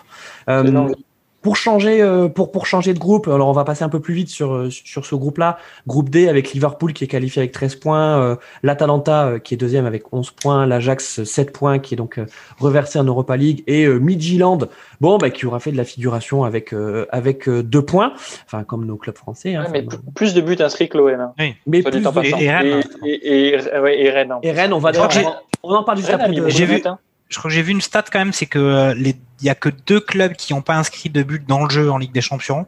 C'est l'OM. C'est l'OM et Rennes. Ah, hmm. mince. Bon, euh, juste bon, Liverpool, on, on s'y, euh, on s'y attendait. Euh, par contre, bon, il y a eu quand même un beau duel entre entre l'Atalanta et, et l'Ajax. Euh, avant que l'Atalanta finalement ne fasse la, ne, fasse la différence pardon euh, et confirme les belles dispositions qu'on avait vues l'an dernier lors du lors du Final 8 Martin. Ouais, je suis un peu dégoûté parce que ce groupe-là, je voulais absolument le voir parce que Liverpool, euh, on se souvient l'histoire en Ligue des Champions, le 2005, euh, aussi les joueurs, le jeu fabuleux. L'Atalanta, qui mine de rien, moi, on me vend euh, Papou Gomez là tout le temps. Bon, j'avoue, j'ai très peu vu l'Atalanta. Et l'Ajax, on parle de football champagne. Et Midtjylland, qui a recruté tous ses joueurs sur les stats. Et je t'avoue, j'ai vu aucun match de ce groupe. Donc je vais pas dire de conneries. Et j'avais très envie de voir tous les matchs, mais j'en ai vu aucun. je vais pas, je vais pas faire le mytho. Atalanta Ajax hier était sacrément naze. Hein, ouais, tout à fait d'accord avec euh, Denis. Hein. On, on se disait que ça allait être un match intéressant entre deux équipes différentes, mais et, euh, et, bon, mais David, l'Ajax qui euh, qui arrive en Europa League, euh, ça fait quand même un, un gros morceau hein, pour l'Europa League. Oh, bah ça, ils sont capables de s'en sortir en Europa League hein, pour le coup parce que c'est euh, ils auraient pu ça aurait pas été du vol s'ils s'ils étaient passés en huitième. Maintenant c'est c'est une bonne équipe. C'est c'est le genre d'équipe l'Ajax. Enfin ils ont quand même un championnat. On parle de championnat de la Ligue 1 qui est un peu pourri. Le championnat néerlandais bon bah c'est pas mm. terrible mais l'Ajax ils, ils, ont beau vendre leurs joueurs, ils arrivent quand même tout le temps à retrouver d'autres. Et je suis sûr qu'on aura d'ici 4-5 ans, on aura une génération de de euh, de vente de bic, etc. Et c'est, enfin, je comprends pas pourquoi nos clubs français, ils ont, ils ont un budget, franchement, qui est, qui est ridicule, qui doit être un budget de peut-être de 10 12e du championnat de France. Et ils ont quand même une, une philosophie qui garde depuis des années, des décennies même, et ça construit et ça continue. Et je comprends pas pourquoi on prend pas d'exemple sur ce genre de club en, en Ligue 1. Le, on peut pas comparer au PSG, mais ouais. Euh, bon, les gars, je propose que sur ce groupe, on, on passe, on passe vite parce qu'il n'y avait pas, il y avait pas vraiment. Rapidement, rapidement, moi sur l'Ajax. Quand j'étais gamin, il gagne la Ligue des Champions en 96, je crois. Avec Kluivert. Avec Kluivert. Avec Kluivert, euh, Rijkaard, euh, Davids. Et ils se font piller après. Et ils se font piller. C'est ensuite Absolument. dans tous les clubs européens. Mais déjà, il le gagne en 96 et on se dit genre, ah ouais, l'Ajax, il l'avait pas gagné depuis Cruyff et c'est extraordinaire. Mais en vrai, je crois que c'est vraiment un club de coups. Tous les 20 ans, ils sortent une génération extraordinaire. Et c'était le cas il y a deux ans. Et je pense qu'ils vont refaire un trou pendant euh, encore quelques années. Je te rejoins sur la philosophie de jeu, c'est intéressant. Et le Barça l'a fait, mais parce que Cruyff est passé par l'Ajax et est allé au Barça. Après, est-ce que c'est une philosophie de jeu qui amène des résultats? Je suis plus mitigé. Si tu veux gagner une Ligue des Champions, faut pas avoir faire le tiki-taka, quoi. Enfin, le, la philosophie de jeu de, de l'Ajax. Voilà. Euh, Après, pour pour revenir sur, sur, le match, sur le match euh, Ajax-Atalanta, moi j'ai trouvé quand même que l'Atalanta, ils avaient l'air vachement plus expérimentés.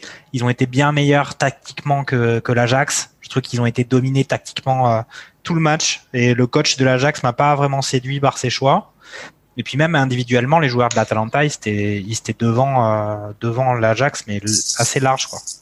Après le match a été très poussif. L'Atalanta, ils n'avaient pas besoin de gagner comme l'Ajax avait besoin de gagner, donc c'est un peu le sommet euh, du jeu qu'on pouvait espérer qui a accouché d'une souris. C'est ça. Mais bon, on est quand même content de voir l'Atalanta euh, de nouveau en phase finale euh, parce que ça fait partie euh, de ces équipes un peu comme Leipzig qui, qui viennent apporter un vent de fraîcheur sur le, sur le foot européen. Et qui sont faciles à éliminer en huitième. Ouais. on est content de les voir. ouais. Euh, sans, euh, sans transition là aussi, on passe au groupe suivant et donc c'est le groupe où il y a Rennes et donc Cass N euh, sur sur YouTube nous dit s'il vous plaît parlez pas de Rennes, mais on, on, doit on doit on doit bah, en parler. donc je pense qu'il est plus satisfait. Ce groupe E, ce groupe E donc avec Chelsea qui termine premier avec 14 points, Séville qui est juste derrière avec 13 points et ensuite Krasnodar donc qui est reversé en Europa League avec 5 points et Rennes avec un seul malheureux point. Alors on parlait de l'OM euh, où c'était catastrophique. Euh, pardon, hein, lors d'un précédent barbecue foot, un de nos, camarades euh, qui, qui n'est pas là dit oui, Rennes, c'est bien, ils sont en apprentissage. Non, pardon, ils sont pas en apprentissage. Enfin, faut, faut arrêter. Franchement. J'étais là, je crois d'ailleurs. Ouais, t'étais là. Non, mais c'était, pardon, pardon hein, pour nos, amis supporters rennais, mais si vous avez un minimum de lucidité et d'objectivité, vous le savez, c'était catastrophique Rennes, quoi. Euh, David. Il faut, il faut qu'il fallait qu'ils apprennent. Euh, maintenant, le problème, c'est que la plupart des équipes qui apprennent, ils reviennent l'année d'après. Rennes, je pense qu'on les reverra pas avant 10 ans. Ils sont en train de complètement, euh, complètement se perdre le championnat. Ils ont, nous a vendu un peu la, la, la hype Kamavinga, le pauvre. J'ai l'impression qu'ils l'ont un peu grillé. Il, il, aurait juste fallu le laisser tranquille. Il y a eu un recrutement qui était censé être un recrutement Champions League, mais j'ai l'impression que c'était un peu un recrutement sur on va recruter un peu toutes les vieilles gloires. Euh, bon, d'Albert, normalement, sur le papier, ça avait du sens. Pareil pour, comment il s'appelle, l'italien euh, qu'ils ont recruté. Ah, euh, qui, euh, Rugani, là, qui est. Rugani. Tout ça, sur le papier, ouais, sur, sur le papier, il y avait des idées. même Doku, normalement, c'était c'était une très bonne idée pour jouer la Champions League. Mais bah, Doku va le mieux qu'un. Hein. oui, euh, enchaîner, faut enchaîner, on enchaîne, on enchaîne. Non, bah, vas-y mon David, vas-y mon David. Sur, le, non, sur le papier, sur le papier, il y avait de la, mais ça, ça a pas pris du tout. Et, euh, et il fait comme, et Girassi, pareil, normalement c'était bon, mais en, il est blessé là. C'est là, il, il, est blessé, non? C'est pour ça, qu'il en joue, je crois. Oui, c'est vrai qu'il a joué là contre, contre Séville, ouais. Mais ils sont fait donner des leçons de foot hein, contre, contre Séville et Chelsea, mais au moins contre Asnodar. Il y avait, il y avait de l'espoir. Au premier match, il y avait bon espoir. Et puis au final, on s'aperçoit enfin, euh, euh, Krasnodar, sans, sans mauvaise rime, euh, gros traquenard. Hein. Parce que tu sais, c'est le genre de, c'est genre de club où tu te dis, euh, allez, c'est bon, ça va passer. Et puis en fait, non, tu te, es face à une équipe rugueuse, joueuse. Et, là, pardon, hein, mais hein. il faut qu'on parle aussi du staff de Rennes. donc bah, Jean-Mimi ou, ou, Denis, comme vous voulez, mais je pense que faut arrêter là, Julien Stéphan. il s'est complètement planté sur la préparation de cette, de cette Ligue des Champions. Jean-Mi ou Denis, allez-y. Allez, c'est gentil, merci beaucoup. Euh, non, je, vais, je vais cracher moins de venin sur Rennes que sur l'OM. C'est leur première Ligue des Champions. Ah. Donc, euh, il faut quand même. Euh, enfin, l'an dernier en Europa League, je pense qu'il. L'an dernier, le, Rennes avait fait le même parcours à peu près en, Europa League, si je dis pas de bêtises. Donc, ça, Rennes est quand même habitué au fond des classements de, de, de Coupe d'Europe. Ils ont le mérite de revenir en Coupe d'Europe chaque année et c'est déjà bien. D'ailleurs, face à Séville, euh, ils ont quand même beaucoup d'occasions, ils ont beaucoup raté. Euh, je pense que la difficulté de Rennes, ça a été la mauvaise gestion des transferts. Ils sont tous intéressants ces transferts, mais ils sont arrivés trop tardivement. Et je pense que en Ligue des Champions, tu ne peux pas faire venir trop de jeunes de 18 ans à la dernière minute. Doku, c'est le cas, et il a fait un bon match hier, et c'est pour créer beaucoup d'occasions, mais raté. Kamavinga, bon, il est un peu cramé, comme vous l'avez dit, je pense qu'il a besoin de repos. Euh, à la fin du match, je crois qu'ils ont joué avec euh, 5 ou 6 joueurs qui avaient 18-19 ans, donc c'est compliqué en Ligue des Champions de, de faire ça. Donc peut-être que c'est arrivé, ces transferts-là sont arrivés trop tard, donc maintenant il faut qu'ils se remettent en, en, forme pour la Ligue 1 et puis pour éventuellement choper une place en Coupe d'Europe l'année prochaine. Parce que leur objectif, c'est de rester européen, de revenir. Et de toute façon, il n'y a que quand tu vas tout le temps en Coupe d'Europe que tu performes ensuite. Donc oui, il y a l'apprentissage. Mais par contre, dans ce qu'on a vu, tu vois qu'il y a euh, énormément de classes d'écart entre Rennes et des équipes qui vont souvent en Ligue des Champions, mm.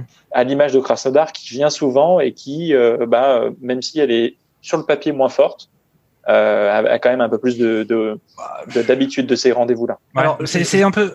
Jean-Mi, vas-y. Ouais, Jean non, mais c'est un peu similaire. L'année dernière, il y avait aussi le parcours de Lille qui était un peu euh, similaire à celui de Rennes. C'est-à-dire qu'ils n'ont pas été complètement dégueulasses comme a pu l'être Marseille cette année. Mais pour autant, il y avait une classe d'écart quand même. Mais ils ont montré un peu plus, un, peu point, plus de possibilités. Un point, les amis. Hein. Euh, ok. Vigilant, deux points. Oui, oui, donne deux points. Et puis au niveau des buts, euh, ah, différence de but, elle est seulement de moins 8. Euh, L'OM moins 11.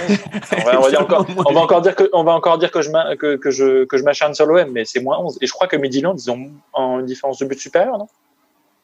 Alors attendez, juste, juste qu'on se perde pas dans les dans les bas-fonds du, du foot. Euh, juste Jean-Mi, on a eu une discussion en préparant l'émission et j'aimerais bien qu'on mm. on la refasse là, euh, où tu me disais euh, bon euh, Julien Stéphane, on a compris que tu tu l'aimais pas. Enfin c'est le genre de d'entraîneur complètement surcoté.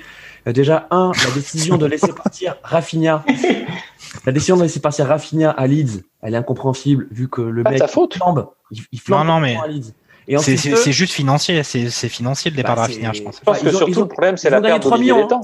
Ils ont gagné 3 millions, les gars, parce qu'ils l'ont fait venir. Oui, euh, mais ils avaient peut-être un an après, ils avaient peut-être besoin de cet argent-là pour débloquer autre chose, mais c'est purement financier le pourquoi ils ont fait ce transfert. Et la Je pense gestion de même Nyang. Et ça s'est fait dans-. La Ah, gestion ça, de Nyang, c'est- ça, c'est, ça, c'est, je pense qu'il y a aussi Nyang quand même qui, qui, ça, ça dépend de lui aussi. L'OM Après, moi, je suis pas, contrairement, contrairement, oui, mais ils n'avaient pas l'argent. Ils n'avaient pas l'argent. Bah, Euh, c'est ça en fait. Je pense Il fallait que 20 Rennes millions. attendait, euh, il fallait ouais, 20 millions et ils en avaient que 8 pour acheter euh, le- l'erreur Bah, qu'ils ont acheté. euh, Rennes attendait euh, Nyang, je, Rennes attendait que Nyang je parte, je pense, donc il a été mis au loft et ils l'ont sorti trop tard parce que personne n'a pu le prendre à ce prix-là et c'était, je pense, la grosse erreur. Et Il était peut-être. Stéphane n'est pas le seul responsable, je pense. Mais non, non, mais moi, Bah, clairement, contrairement. Maurice Non, non, mais il faut que je, il faut que je rectifie un truc parce que Christophe a dit que j'aimais pas Stéphane et tout. Non, non, c'est pas vrai. Moi, je dis juste que euh, il y a quelque chose d'intrigant et je l'ai déjà dit, mais euh, dans le parcours de Rennes cette année avec celui de l'année dernière, c'est exactement similaire. C'est un parcours catastrophique en Coupe d'Europe qui coïncide avec un effondrement en championnat et euh, et avec euh, au final les promesses du début de la saison qui sont complètement évaporées maintenant. Euh, tous les joueurs qu'on voyait vraiment très beaux et très grands euh, sont un peu l'ombre d'eux-mêmes. Est-ce qu'il n'y a pas peut-être une préparation physique qui chaque année au final finit par poser problème? Moi j'en sais rien, mais pour revenir sur ce que disait sur ce que disait David, il y a eu pas mal de transferts. Au final, il y a eu des choses très prometteuses. Et puis euh, parce que Girassi quand même son début d'année, il a son début de championnat, il a quand même été très brillant. Puis au final, euh, il reste quoi de, de, de ses premiers matchs qui étaient prometteurs maintenant? Bah, Martin, tu nous achèves Rennes? Ah, Martin, t'as pas le micro allumé. Martin s'est achevé.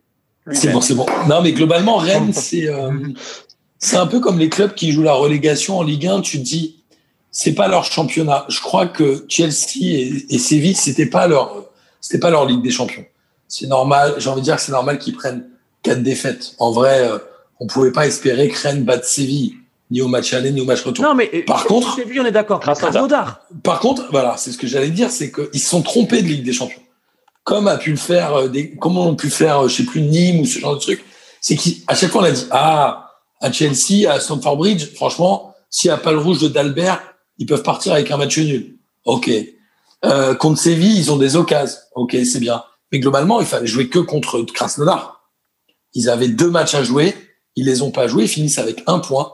Krasnodar, ils ont pris quatre points contre Rennes. Ouais. Krasnodar a pris un point contre un autre club, donc contre Chelsea ou contre Séville. J'ai oublié lequel des deux d'ailleurs. Contre Chelsea, Contre dernier match. Chelsea. Mais en vrai, ça c'est ce que Rennes aurait dû faire.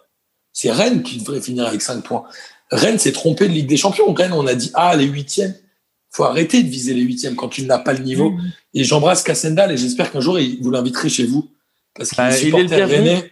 Il est, euh, il est super. Il, est marrant. Il, il parle allemand et tout. Non, mais-. Il a fait, il a Non, fait mais- classe européenne. Il a fait classe européenne. en On plus, est allé voir à Dortmund. il Allez, nous on a le prend amené- tout de suite. Il nous a amené dans la Zut Tribune à Dortmund et c'est grâce à lui et avec euh, Thomas Boutin, Data, qu'on embrasse. On a vécu un week-end fabuleux à Dortmund tous les trois. En tout bien, tout honneur, évidemment. Mais euh, globalement, Rennes s'est trompé de Ligue des Champions comme tous les clubs français. On part en disant soit on se qualifie pour les huitièmes, soit on est caca. Et en Ouais. vrai, on est toujours caca. Il faut arrêter de croire. Tu vois, Marseille, Rennes, il fallait pas espérer la qualification, il fallait espérer l'Europa League. Et à l'arrivée, euh, personne ne l'a. Au Bah, moins voilà. quelque chose, quoi. Pas euh, rien. L'OM, Ah. on s'attendait à éventuellement euh, au maximum le huitième, euh, minimum. Mais non, euh, c'était au-dessus d'eux. Rennes, En vrai, Bah, avec le groupe City et Porto, c'était au-dessus d'eux. Ouais, Enfin, mais si Porto, on est sérieux, Tu- Porto, Porto, par Porto, ça se tente. au-dessus. Porto, Porto, Ouais, ça se tente. euh, Ouais, mais ça se tente, c'est pas évident. Le, le PSG tombe sur pas. Porto en huitième de finale. Bah, moi, je suis le plus heureux du monde. Ouais. Bien sûr, mais moi aussi, mais le PSG, c'est pas l'OM.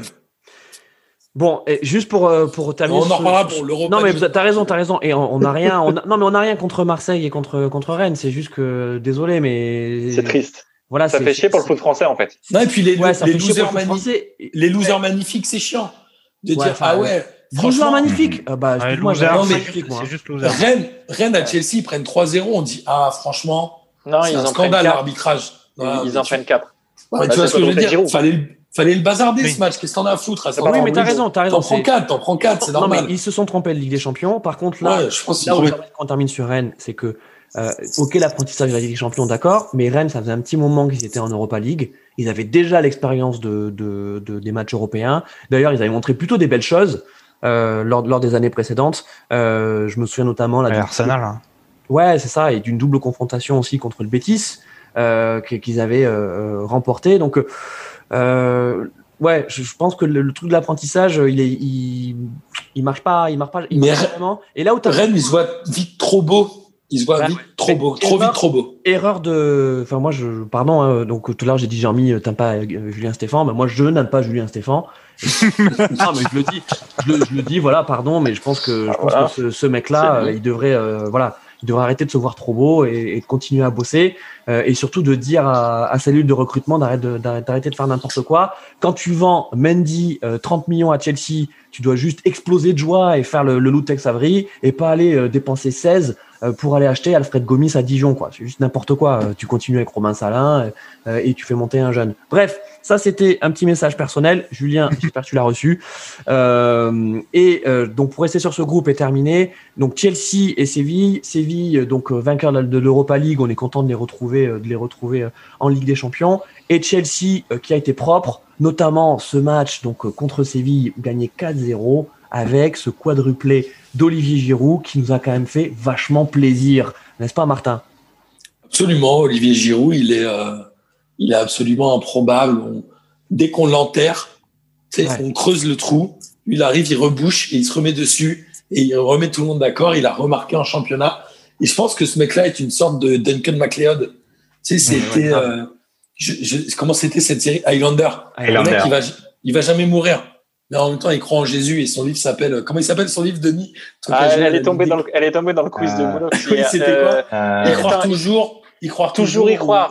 toujours, y croire, je crois. Il, il, il avait mis d'ailleurs dans la question, enfin, fact, il avait mis dans, il avait mélangé la question avec quatre titres de chansons de comédie musicale. Ok. Mais en tout cas, euh, notre ami Giroud, c'est un ouf. Mentalement, c'est un ouf. Si tous les clubs français étaient Olivier Giroud, les clubs français seraient en demi-finale des Champions. Et je vais m'arrêter là-dessus. Et non, mais non, mais t'as as raison. Et David, justement, donc on, également, on, en parlait avant. Euh, bon, il marque quatre buts, dont un sur penalty, euh, mais euh, les trois premiers buts, ils sont magnifiques. C'est c'est un trick. C'est en plus de, je crois que c'est un pied, un pied différent, pied gauche, pied droit, tête. tête C'est extraordinaire. Il a mais sa mentalité, mais ça devrait, on devrait montrer ça à tout le monde, c'est cette mentalité pareil. Et, euh, et c'est peut-être ça qu'on manque. et je me demande si c'est pas pourquoi ces mecs-là vont jouer en Angleterre et quand on lui parle de, de revenir en France, je suis sûr qu'il y a bien un club français qui pourrait. C'est pas l'argent, je pense, à ce niveau-là qui, mm. qui doit l'attirer. Enfin, j'imagine, il a une vie, une belle vie à Londres, mais bon, euh, je veux dire, on a des villes en France qui sont pas, qui sont parfaites. Et je pense que c'est la mentalité qui est en Angleterre. Et le truc, c'est que Lampard, tout de suite, il le garde pour le match d'après. Et, euh, et, ce côté, et il marque, hein. et il marque, et il marque. Et en plus, il, voilà, on fait confiance, je marque. C'est en plus pile au bon moment, pile au moment où on est en train de parler de, de l'équipe pour l'euro pour l'euro 2020. Donc c'est pour moi, c'est il rentre parfaitement. En plus pour à Chelsea, il, il peut encadrer. Je pense que c'est parfait. Lampard doit être super content parce qu'il est en train d'encadrer gentiment les Mason Mount, les, euh, les, les Werner. Il est en train juste de leur montrer la voie. Le jour où Werner il a un petit coup un petit coup de pompe, c'est pas grave. On met Giroud, il est capable d'en coller quatre en Champions League c'est parfait pour Chelsea. Une équipe comme Chelsea qui est en train, qui a fait un recrutement de folie, qui est en train de, qui est dans une phase un peu de transition, d'avoir un Giroud dans son équipe dont on sait qu'il va finalement euh, boucher les trous, c'est euh, c'est parfait. Ouais, Jean-Mi, c'est, c'est le joueur. je suis un peu, je pense que c'est la, la, vision des choses, elle est un peu entre les deux. C'est que quand même à chaque mercato, il essaie de se barrer et euh, Chelsea l'empêche de partir. Et euh, il y a quand même eu des moments où il a fait des belles performances, par exemple en équipe de France. Il revient sur, il, revient à Chelsea, c'est au moment du mercato. Chelsea l'empêche de partir et ils le mettent même pas sur les feuilles de match. Ça, c'était l'année dernière. C'était pas, c'était pas maintenant. Donc euh, moi, je, j'adore ce qu'il fait et je trouve ça génial et c'est incroyable cette force de caractère là. Je pense que c'est très spécifique. C'est pas forcément lié à l'Angleterre en tant que tel parce qu'ils ont toujours des squads de 70 joueurs et au final il y a un mec qui arrive, il fait, euh, il joue mal pendant un mois et après on le voit plus, sa carrière elle est terminée, mais il reste en Angleterre justement pour le pognon comme tu l'as dit. Lui il a cette force de caractère et cette et, cette capacité de bien jouer comme il le fait d'être décisif comme attaquant, mais c'est vraiment pour moi propre à lui-même. Et euh, malgré l'adversité, malgré euh, Chelsea qui l'a empêché de partir, eh ben, il arrive à, à force de travail, et eh bien, à s'imposer et faire les matchs qu'on a vu jamais. faire maintenant. Jean-Mi, tu l'entends jamais, le mec. Mhm. Le mec, il te fait six matchs de championnat sur le banc, il fait 10 minutes à chaque fois, tu l'entends jamais. Enfin, franchement, c'est une perle ce joueur. Denis euh, Oui, bah, je, je vous rejoins totalement là-dessus. C'est un joueur euh, qui est exemplaire dans l'attitude. chaque année, il y a trois attaquants qui rejoignent Chelsea. Euh, et il est toujours voué être le quatrième et au final il arrive à faire euh, plus de 15 matchs dans la saison parce qu'il y a du turnover et parce qu'il est performant. Et surtout, un attaquant de pointe de, avec son type de jeu, il n'y en a pas 15 000. Donc, non seulement c'est l'un des rares attaquants de ce type-là, et derrière, on lui promet chaque année à cirer de banc. Et plus on le critique, plus il marque, moins il dit de choses. Enfin, c'est un joueur qui est, euh, qui est exemplaire, et c'est pour ça que je pense que il a un enfin, tout le monde lui accorde autant de respect. Mm. Bon, merci les, merci les gars donc pour ce groupe E. il nous reste encore euh, deux groupes, euh, si je me trompe pas, euh, trois, trois, trois. Donc bon, on va aller un peu plus vite parce que c'est des groupes moins intéressants. Enfin, je veux dire moins intéressants euh, vu notre prisme euh, franco-français. Même s'il y a eu des très beaux matchs dans le groupe F, on a donc le Borussia Dortmund qui est qualifié avec 13 points. derrière, 10 points la Lazio. Euh, Bruges, qui est une équipe, euh, équipe surprise hein, quand même de, de, de, ces poules, qui termine euh, troisième, reverse en Europa League avec 8 points. Et Saint-Pétersbourg, qui fait partie aussi des cancres de cette Ligue des Champions avec un point. Euh, pareil, on s'y on s'y attendait pas. Euh, Martin, le Borussia, on, bon, même si t'aimes pas trop le, le foot allemand, on sait que le Borussia t'aime bien quand même. Ouais, ouais, ouais, ouais, ouais je suis d'accord. après, ce groupe-là, je t'avoue, je l'ai très peu vu. Je vais pas faire le mytho. Ah. Donc, je vais laisser Denis en parler. Ah, Denis, euh, bah, allez, vas-y. Eh ben, écoutez, euh, non, bah, le Borussia qui était plus performant en Ligue des Champions qu'en championnat pour le coup. Euh, beaucoup de difficultés parfois en championnat, mais bah, ils ont survolé un peu ce groupe. Euh, la Lazio Drome, on pensait l'enterrer un peu, mais au final, elle s'en est très bien sortie et je pense pas qu'elle se soit qualifiée en huitième depuis longtemps. Je, mm. je pense qu'on rectifiera, mais je suis pas certain. Et Bruges, troisième. C'est vrai que c'est une surprise parce qu'on est habitué à les voir dernier le groupe et je pense que le Zénith était très faible et que Bruges, euh, par euh, justement l'habitude de cette Ligue des Champions et sûrement l'envie de l'envie d'aller loin, euh, fait que ça a fonctionné. Donc non, c'est un, un, beau sur le papier, c'était pas le groupe le plus sexy, mais je pense que c'était un des plus intéressants à suivre. Eh, ouais, Jean-Mi entre euh, entre il y a eu quand même un, petit match hein, quand même entre la Lazio et, et Bruges ouais. euh, pour la pour la deuxième place. Ouais, tout à fait. Et puis euh, au final, bon, la Lazio était quand même au-dessus de Bruges, mais j'ai pas été très séduit par ce qu'a produit la Lazio. Franchement, je trouve ça, euh, j'ai trouvé ça assez poussif. Et puis je pense que euh, Bruges ils ont eu ils ont eu un expulsé très tôt dans le match. Mm. Euh, à la 40e, je pense, un gars qui aurait dû d'ailleurs se faire expulser euh, avant, un peu comme euh, Fred contre le PSG quand il y a eu le match contre Manchester. Mm. Et puis normalement, ça aurait dû être un peu la croisière tranquille pour pour la Lazio. Et puis au final, ils sont un peu reposés sur le laurier. Je pense que Inzaghi a fait sortir des éléments importants de l'équipe euh, en deuxième mi-temps de façon un peu trop prématurée, je pense, par rapport à ce que Bruges était capable de produire derrière. Et euh, Bruges a égalisé. Ils ont failli se prendre euh, le but de l'élimination. Hein, la Lazio, donc finalement ça a été chaud, mais pour moi la, la Lazio c'est quand même assez léger, c'est assez moyen. Bon, écoutez, avant, on va passer à l'avant-dernier groupe, donc le groupe G, donc avec la Juve qui termine première du groupe suite à, son match, cette victoire euh, nette euh, contre contre le Barça. Barça donc qui est deuxième également avec 15 points, euh, alors qu'on les voyait large premiers. Ils avaient survolé cette phase de groupe face avant cet accident contre contre la Juve. Et puis bon, ne parlons pas de de, de Kiev et de et de Ferencvaros parce que bon quatrième, enfin quatre points pour pour Kiev et Ferencvaros avec un point, c'est pas c'est pas très intéressant. David, ce match là, euh, donc cette défaite inexplicable du Barça contre contre la Juve, en fait, c'est la contamination, euh, on va dire, de ce qui se passe en Liga, en Ligue des Champions? Je sais pas. Je pense qu'il y avait un petit côté. On sait que Cristiano, quand il a quand il a quelque chose en tête, il est euh, il, va tout faire pour comment dire pour essayer de gagner. Là, il aller aller mettre des buts sur le terrain de Barcelone, ça devait le démanger. C'était enfin clairement. Donc euh, il a fait, il a fait, il a fait le boulot. Il passe devant, ils sont premiers. Maintenant, euh, je vais, je me projeter un peu. Le Barça en huitième de finale contre le PSG, ça, je le sens bien. Euh, comme d'habitude, ça va être, ils vont être, ils vont être en galère jusqu'au huitième de finale où bizarrement ils vont se retrouver un semblant d'équipe et, puis, ils vont manger le PSG. Enfin c'est écrit, j'ai l'impression que c'est écrit. Mm. Maintenant, je regardais Messi. Bon, Messi, alors c'est bizarre Messi parce que il a, je crois qu'il y a sept tirs du Barça et je crois que les sept c'est lui. Mais, euh, mais, il est quand même, on a, enfin, ça donne l'impression qu'il n'a pas envie d'être là. C'est juste, enfin, ça fait drôle de voir un mec comme ça. C'est là en plus de les voir en même temps sur le terrain, euh, Cristiano et Messi, de voir Messi qui a plus envie d'être là. Pourtant, je suis sûr qu'il en a encore dans le, dans le réservoir. Et, mais ça fait mal au cœur de le voir. Maintenant, on, on, verra. Après, ils ont quand même 15 points. Bon, je sais bien que c'est un groupe, euh, c'est pas un groupe, euh, comment dire, difficile, mais ils ont tous les deux 15 points. Euh, Jean-Mi, euh, bon, toi, tu, tu, suis pas mal la, la, Liga, hein, tu es notre spécialiste Liga. Mm. Euh, toi, as, tu, tu... Un poquito, un poquito. Non, mais tu, tu me disais, là, tu m'avais envoyé un, un, match parce que tu regardais effectivement ce, ce, match attentivement hier et tu me disais, mais en fait, euh, c'est le même Barça qu'on voit en Liga, donc il n'y a pas de surprise. Ben, disons que effectivement, quand tu vois ce que fait le Barça, ce qu'a fait le Barça sur ce match, on a quand même des errements défensifs assez lourds euh, qu'ils ont payé cher contre la Juventus. Il y a l'anglais qui, ça, ça, c'est une année difficile pour lui. Et puis après, derrière, euh, enfin, justement, devant, euh, Griezmann, c'était pareil, c'est toujours aussi fantomatique, c'est toujours aussi gris, mais on fait que le répéter euh, justement sur les performances qu'ils font en Liga. On pouvait penser sur les dernières semaines qu'il avait un peu débloqué quand même tout ça, mais au final, peu de choses à dire hein, sur le Barça. Ronaldo, euh, le très grand compétiteur qu'on connaît, au final, il a, il a, il a marqué deux buts. Alors c'est deux pénalties, mais euh, le premier c'est lui qui l'obtient. Il s'est quand même bien donné. Et puis, euh, et puis ça aurait pu être pire parce que Ter Stegen a fait quelques énormes arrêts aussi pendant le match. Mais c'est quand même assez inquiétant sur l'atmosphère au Barça qui est toujours aussi, aussi pesante. On dirait, enfin tous les joueurs, ils sont en dessous de leur niveau. Faut, faut le dire quoi. C'est pas Messi qui est vieilli ou qui a envie de partir. C'est sur le terrain ils, sont en dessous de leur niveau. Et ça, c'est quand même assez triste. Euh, Denis, qu'est-ce qui se passe euh, Qu'est-ce qui se passe à Barcelone?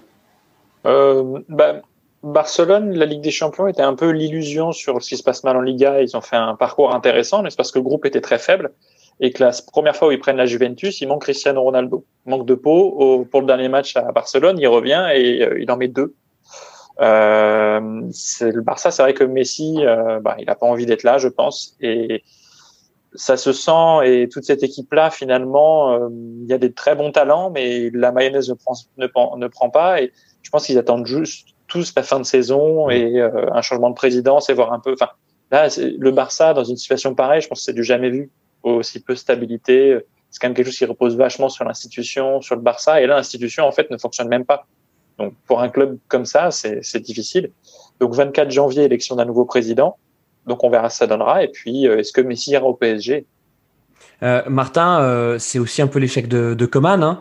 Euh, Coman, il venait, il venait avec sa grosse lance à incendie pour éteindre le feu. ben en fait, on se rend compte qu'il n'a pas beaucoup d'eau dans la citerne, quoi. Ouais, et puis Coman, c'est un historique du club, donc il a la légitimité de pouvoir rester. Mais c'est le, le Barça a inventé la remontada contre le PSG. Ils ont inventé la remontada après contre la Roma, et là ils ont inventé la remontada en poule avec ce 3-0 euh, à l'extérieur. Le Barça, c'est d'une, en fait, c'est triste. On parlait tout à l'heure des joueurs de moins de 31 ans qu'on aimerait voir ailleurs. Au Real Madrid, on a, à part Vinicius, mais en vrai, à part à Dijon, il pourrait jouer nulle part. Euh, à Barcelone, c'est un peu pareil. Aujourd'hui, qui, quel joueur te fait rêver euh, de moins de 30 ans? Messi, il en a 34, je crois. Griezmann, Dembélé, ça a du mal à confirmer. En vrai, je pense que Coutinho, c'est pas mal quand même. C'est pas mal, mais Coutinho, c'est le joueur le plus cher de l'histoire, qui est la plus grosse arnaque de l'histoire du monde. C'est-à-dire il doit regretter le Bayern. Hein. Il y a, 120 millions d'euros. Il a coûté 120 millions d'euros, non? Bah, Dembélé, c'est 100, non? Dembélé, c'est 125, 125, 125. Mais les deux, les deux, c'était combien Griezmann? Griezmann, c'est 80. Non, c'est 100, c'est 110. Ah ouais, c'est un, club qui a fait beaucoup de changements et euh, mais, ça marche pas plus en ces transferts-là. Coutinho, si on est sérieux, à 120 millions d'euros, il vaut pas trois cacahuètes. Non mais moi ce qui moi ce qui ce qui vraiment m'attriste, c'est que tu as l'impression que c'est un club qui rend malheureux euh, les footballeurs là sur euh, sur l'année euh, sur l'année en cours, c'est ça rend les footballeurs malheureux. En fait, c'est un club qui a surfé mais c'est un club qui revient c'est qu'il a déjà vécu avant le retour de Ronaldinho, c'est que le Barça était un club alors déjà, à l'époque Rivaldo, on disait le Barça est un grand club. Moi, j'ai eu plus de mal, mais la dernière époque, c'était beau quand même. Ouais, mais la vraie grosse époque, c'était les. Romario, Romario et tout ça. ouais, c'est ça. 80. C'est quoi, 93 Non mais non mais Martin, euh, euh, là, là où t'as raison, c'est un club. Le Barça est sur un trou, c'est comme ça. C'est ça. Ils n'avaient pas connu de trou d'air depuis 15 ans. C'est ça le Ironie quoi. C'est qu'on était habitué à quand même avoir une équipe de, de Barcelone qui tous les ans était compétitive, tous les ans jouait la Liga, euh, tous les ans euh, était euh, dans le dernier carré de Ligue des Champions. et même s'il y a eu voilà, il y a, eu des matchs, notamment contre le Bayern, tu vois, avec des des passages à vide, mais vraiment très ponctuels, tu te dis, bon, Ouais, ok, mais là, ça ne fait que valoriser Voilà. le travail que, fait la- que font la Juve et le Bayern, c'est que la continuité, c'est hyper dur. C'est C'est hyper dur. Et je pense que c'est juste normal de voir le Barça décliner, comme on a vu le Milan AC décliner, comme on a vu Manchester United décliner. Et j'ai envie de dire, c'est pas grave. Messi va euh, mourir sportivement. Le Barça va mettre 10 ans à se réinventer. Et je crois que c'est un cycle normal. Le Barça n'est plus un grand club pour moi. Et, euh, Après, il y, a- il y a un point positif sur sur le Barcelone Barça. et David Non, il y a- sur la Juve, Il y a, y a Umtiti, il y a Umtiti qui a rejoué pour la première fois depuis pas mal de mois. qui a remplacé l'anglais d'ailleurs. Ouais, c'est ça. Et puis un autre truc qu'on a oublié de dire à la radio qu'il y avait quand même Akpa Pro qui était rentré en Ligue des Champions. Euh, je suis franchement c'est De Toulouse. ouais, c'est pour ça que tu étais content. C'est pour ça que tu l'as souligné. Mais Bah, euh, a mis des buts avec le Barça aussi. pardon? Bre- Braithwaite a mis des buts avec le Barça aussi. Ouais, ouais, bien sûr. Mais euh, Akpa Pro, on est quand même, euh, il est il est resté plus longtemps au TEF quand même. Non, c'est vrai que c'est vrai que Martin Braithwaite, euh, c'est c'est incroyable hein, de le voir, euh, de le voir commencer des matchs en titu et de marquer. euh, tu te dis, euh, c'est fou quoi. Non, mais si, on, si est C1, sérieux, Ouais. si on est sérieux, il y a 10 ans, au moment où il y a Ronny, Eto'o, on dirait qu'un joueur du niveau de Martin. Braithwaite va au Barça, tu rigoles. Bah c'est ouais. plus le même Barça, c'est juste. faut C'est plus le même Barça quoi. C'est C'est la Et c'est quand, et quand tu vois euh, ce que Luis Suarez euh, fait, euh, fait à l'Atletico, euh, Ouais. et que tu penses à cette espèce d'épisode euh, où je vois Koeman s'est pas fait que des amis à ce moment-là, euh, tu te dis, enfin, c'est un match qui, qui c'est un club qui marche sur la tête euh, en ce moment, donc on verra si les élections euh, en janvier euh, euh, apportent du mieux. David sur la T'as Juve, raison. Juste un Ah, dernier truc, et après j'arrête de t'embêter, mais t'as raison. tu m'embêtes pas du tout. Il faut pas, euh, il faut pas oublier que les années d'élection au Barça sont des années particulières. C'est que c'est comme euh, l'élection du président en France. Que les gens Bah, ils font des politique. promesses un peu nawak. Ouais, c'est ça. Ouais. Et où tout En le fait- monde attend avant. Il y a un truc un peu bizarre avec les socios qui font qu'il y a des années un peu blanches presque. Bartomeu a promis un, vexu- un, vaccin contre la coronavirus, contre la Covid-19. Il l'a promis.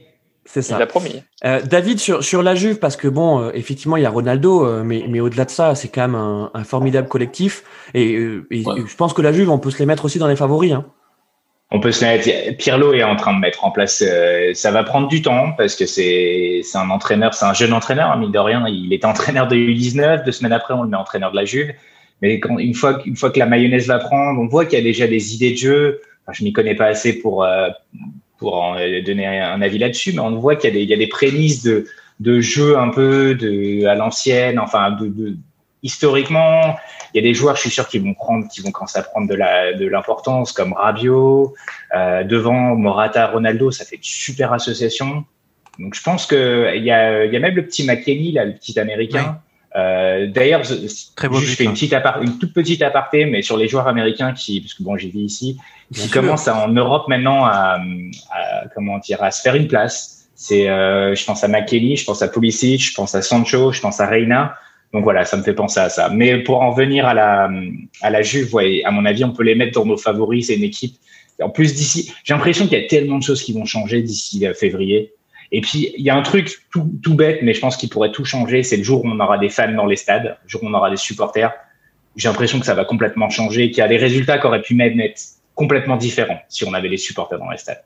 Euh, et puis euh, également dans les clins d'œil qu'on peut adresser, bah hier on a Buffon qui était dans les cages de la Juve euh, et qui Bon a match. fait un match Très beau. match. incroyable. Il a quoi 41 ans, 40 42 42 ans. 43, 43, je crois. Mais quelle classe, quoi. Quelle classe ce, ce joueur. Euh, et euh, donc on a également euh, Alexis euh, sur le chat. Euh, vous voyez, il y a encore des gens qui, qui nous écoutent et qui nous regardent, euh, qui nous dit non, euh, la Juve n'est pas du tout euh, favorite, ils sont merguez. Bon, euh, bah écoute, c'est lui qui a qui, qui a cet avis. Euh, nous, en tout cas, euh, sur sur cette phase de poule, on trouve qu'on on a, on a vu une une Juve solide. Euh, Bah, c'est c'est un peu quand même. Je pense que ouais, vas-y. pour aller un peu dans le sens de, de cet auditeur Alexis qui nous écoute, c'est un peu le même profil quand même que l'année dernière, quoi. C'est avec euh, une Juve avec ou sans Ronaldo. Euh, c'est quand même, c'est c'est c'est c'est pas là, c'est pas la même, c'est pas le même niveau. Moi, je Euh. suis, euh, je suis le PSG. Je préfère jouer le Barça en huitième que la Juve. Et je préfère Ah oui. que la Juve ait fini première, hein, quand même. Ouais, ouais, ouais, ouais, bien sûr, bien sûr. Non, mais là, ouais, c'est clair. C'est clair que là, euh, sur les sur les deuxièmes qu'on a vus, on a donc l'Atlético et Barcelone, euh, qui, euh, voilà, sur lequel on n'a pas très envie de tomber. Même si Martin, tu semblais plutôt euh, euh, plutôt content si, si, le PSG est tombé sur Barcelone. Il faut évacuer. Le PSG a un traumatisme avec le Barça, il faut l'évacuer rapidement. Ouais. Écoutez les gars, on a fait tous les groupes de Ligue des Champions puisque le groupe H c'est le groupe du PSG et on en a parlé en tout début d'émission. donc, donc voilà, c'était bonne, un bon panorama sur, donc sur, sur le PSG. merci, merci à vous d'avoir apporté votre expertise merguez euh, merci à, Martin et Denis euh, d'avoir euh, participé à cette, cette, nouvelle émission. On va en faire d'autres. Hein. On va en faire d'autres des, des, des, barbecues P2J. Donc, bah, Martin, peut-être que tu peux nous rappeler quel est le concept de P2J, à quelle fréquence vous vous retrouvez? Franchement, en vrai, quelle frustration de clôturer comme ça, ça me. Je suis pas bien. Ah ouais, désolé. en, vrai, en vrai, évidemment, P2J, on vous invite à écouter, c'est tous les lundis avec ce bon vieux Denis et d'autres invités et on parle de Ligue 1, euh, de foot et de n'importe quoi, des hors-séries de temps en temps. On est ravis euh, d'avoir participé à cette émission avec vous parce qu'on vous écoute souvent. On a pu, on a eu la chance de participer avec vous à des émissions. je sais qu'on a des auditeurs qui vous écoutent et qui sont venus chez vous et ça nous fait vraiment plaisir. On espère qu'il y en aura d'autres. En tout cas, voilà, nous on est euh, vraiment à fond dans le fait que tous les podcasts qui sont indépendants et qui ont des idées, qui font des choses doivent être valorisés. Donc nous, on est à fond tous les podcasts de foot et vous particulièrement. On adore participer avec vous et que vous veniez chez nous. On t'a eu toi, euh, Christophe, il y a deux semaines et enfin il y a trois semaines, je crois, et Jean-Michel la semaine dernière. C'était un bonheur. J'espère que les gens vont adorer. on espère qu'il y aura plein d'autres émissions ensemble. Et on, vous on invite tous nos auditeurs qui ne l'ont pas encore fait, puisque cette émission va être postée aussi sur nos réseaux. Ah, évidemment, bien sûr. D'où ce générique. C'est ça, d'où ce générique euh, euh, commun. Euh, générique merguez un peu. Quand même. Ouais, que, je vais d'ailleurs repasser, tu vois. Hein. Allez, une autre merguez. Denis, Denis, bah toi t'es es un fidèle de, P2J et t'es un peu le. Qu'est-ce qu'on peut dire T'es es le monsieur, le monsieur stats, hein, c'est ça? T'as as toutes les stats dans, ton je surtout sur l'ordinateur, hein, un clavier, une souris, et ça marche très bien. je, suis, je suis le Michi Baker du, de, P2J. On m'y attendait pas, et puis finalement, j'enchaîne les, matchs, et euh, un jour, je mettrai un but, peut-être comme Michi Baker ce week-end. Euh, je sais pas quoi dire de plus, vu que Martin vient de dire beaucoup de choses en 5 minutes. Donc, euh, je sais pas quoi dire. si, bah, merci beaucoup. Non, si, moi, c'est ma deuxième avec vous et euh, c'était très cool encore une fois. Et merci infiniment pour l'accueil. C'était vraiment très bien. Et première sur YouTube. Hmm. Donc, euh, c'est très, très beau. C'est ça. Donc, première, on invite, et j'espère que vous allez inviter Cassendal et. Mais ouais, mais, mais, mais, mais, qui viennent avec, avec grand plaisir. Donc, bon, cette nouvelle émission, la barbecue P2J, ben, on, verra à quelle fréquence on l'a fait. Je pense que ce sera peut-être la surprise. Tu vois, il faut pas qu'on fasse d'annonce. On se dit, allez, on se chauffe et tout. mais donc, euh, pardon, euh, P2J, donc c'est tous les, tous les lundis et vous faites également des émissions spéciales.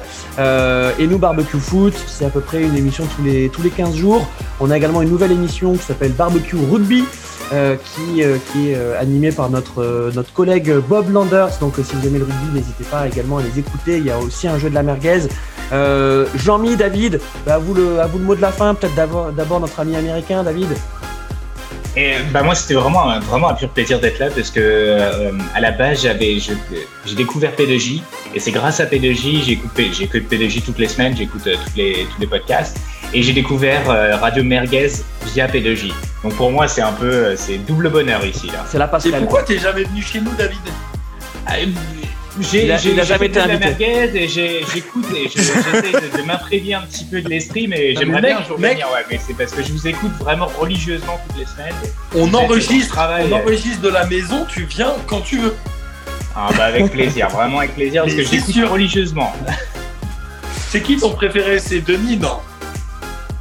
Franchement, j'aime bien Denis quand même. Oh, là là, Est-ce qu'on peut sampler ce morceau de manière à ce que je garde que je me le ah, On fera ça, on fera cas de perte de confiance, tu sais, je vais pas bien, j'écoute ça et je vais bien après. J'aime bien Denis. Et Jean-Mi, tu me termines parce que je suis en train d'essayer de remplacer le, générique en boucle là. je vais faire du vol, je vais faire du vol, mais les gars, les gars de P2J, ils ont oublié, ils ont oublié de dire que euh, ils avaient pris beaucoup de plaisir à faire cette émission et qu'ils espéraient que les auditeurs ah. allaient prendre autant de plaisir que euh, ah oui. à la faire. C'est Martin, ouais, mais tu vois, Martin a parlé 5 minutes, il a pas dit ça. Ouais, Martin, tu nous fais, allez, vas-y, la conclusion. S'il te plaît, Martin. Amis auditeurs et auditrices, j'espère que vous avez pris autant de plaisir à écouter cette émission nous en avons pris à la faire et on se retrouve très bientôt pour une nouvelle émission Barbecue P2J. Et dès la semaine prochaine ou dans deux semaines avec David Granola sur les antennes de P2J. Salut la famille Génial, euh, c'est parfait, super conclusion. Merci à tous, on vous envoie plein, plein, plein de love et on se retrouve pour de nouvelles émissions. Salut les gars. Salut. Salut. Le centre. Ouais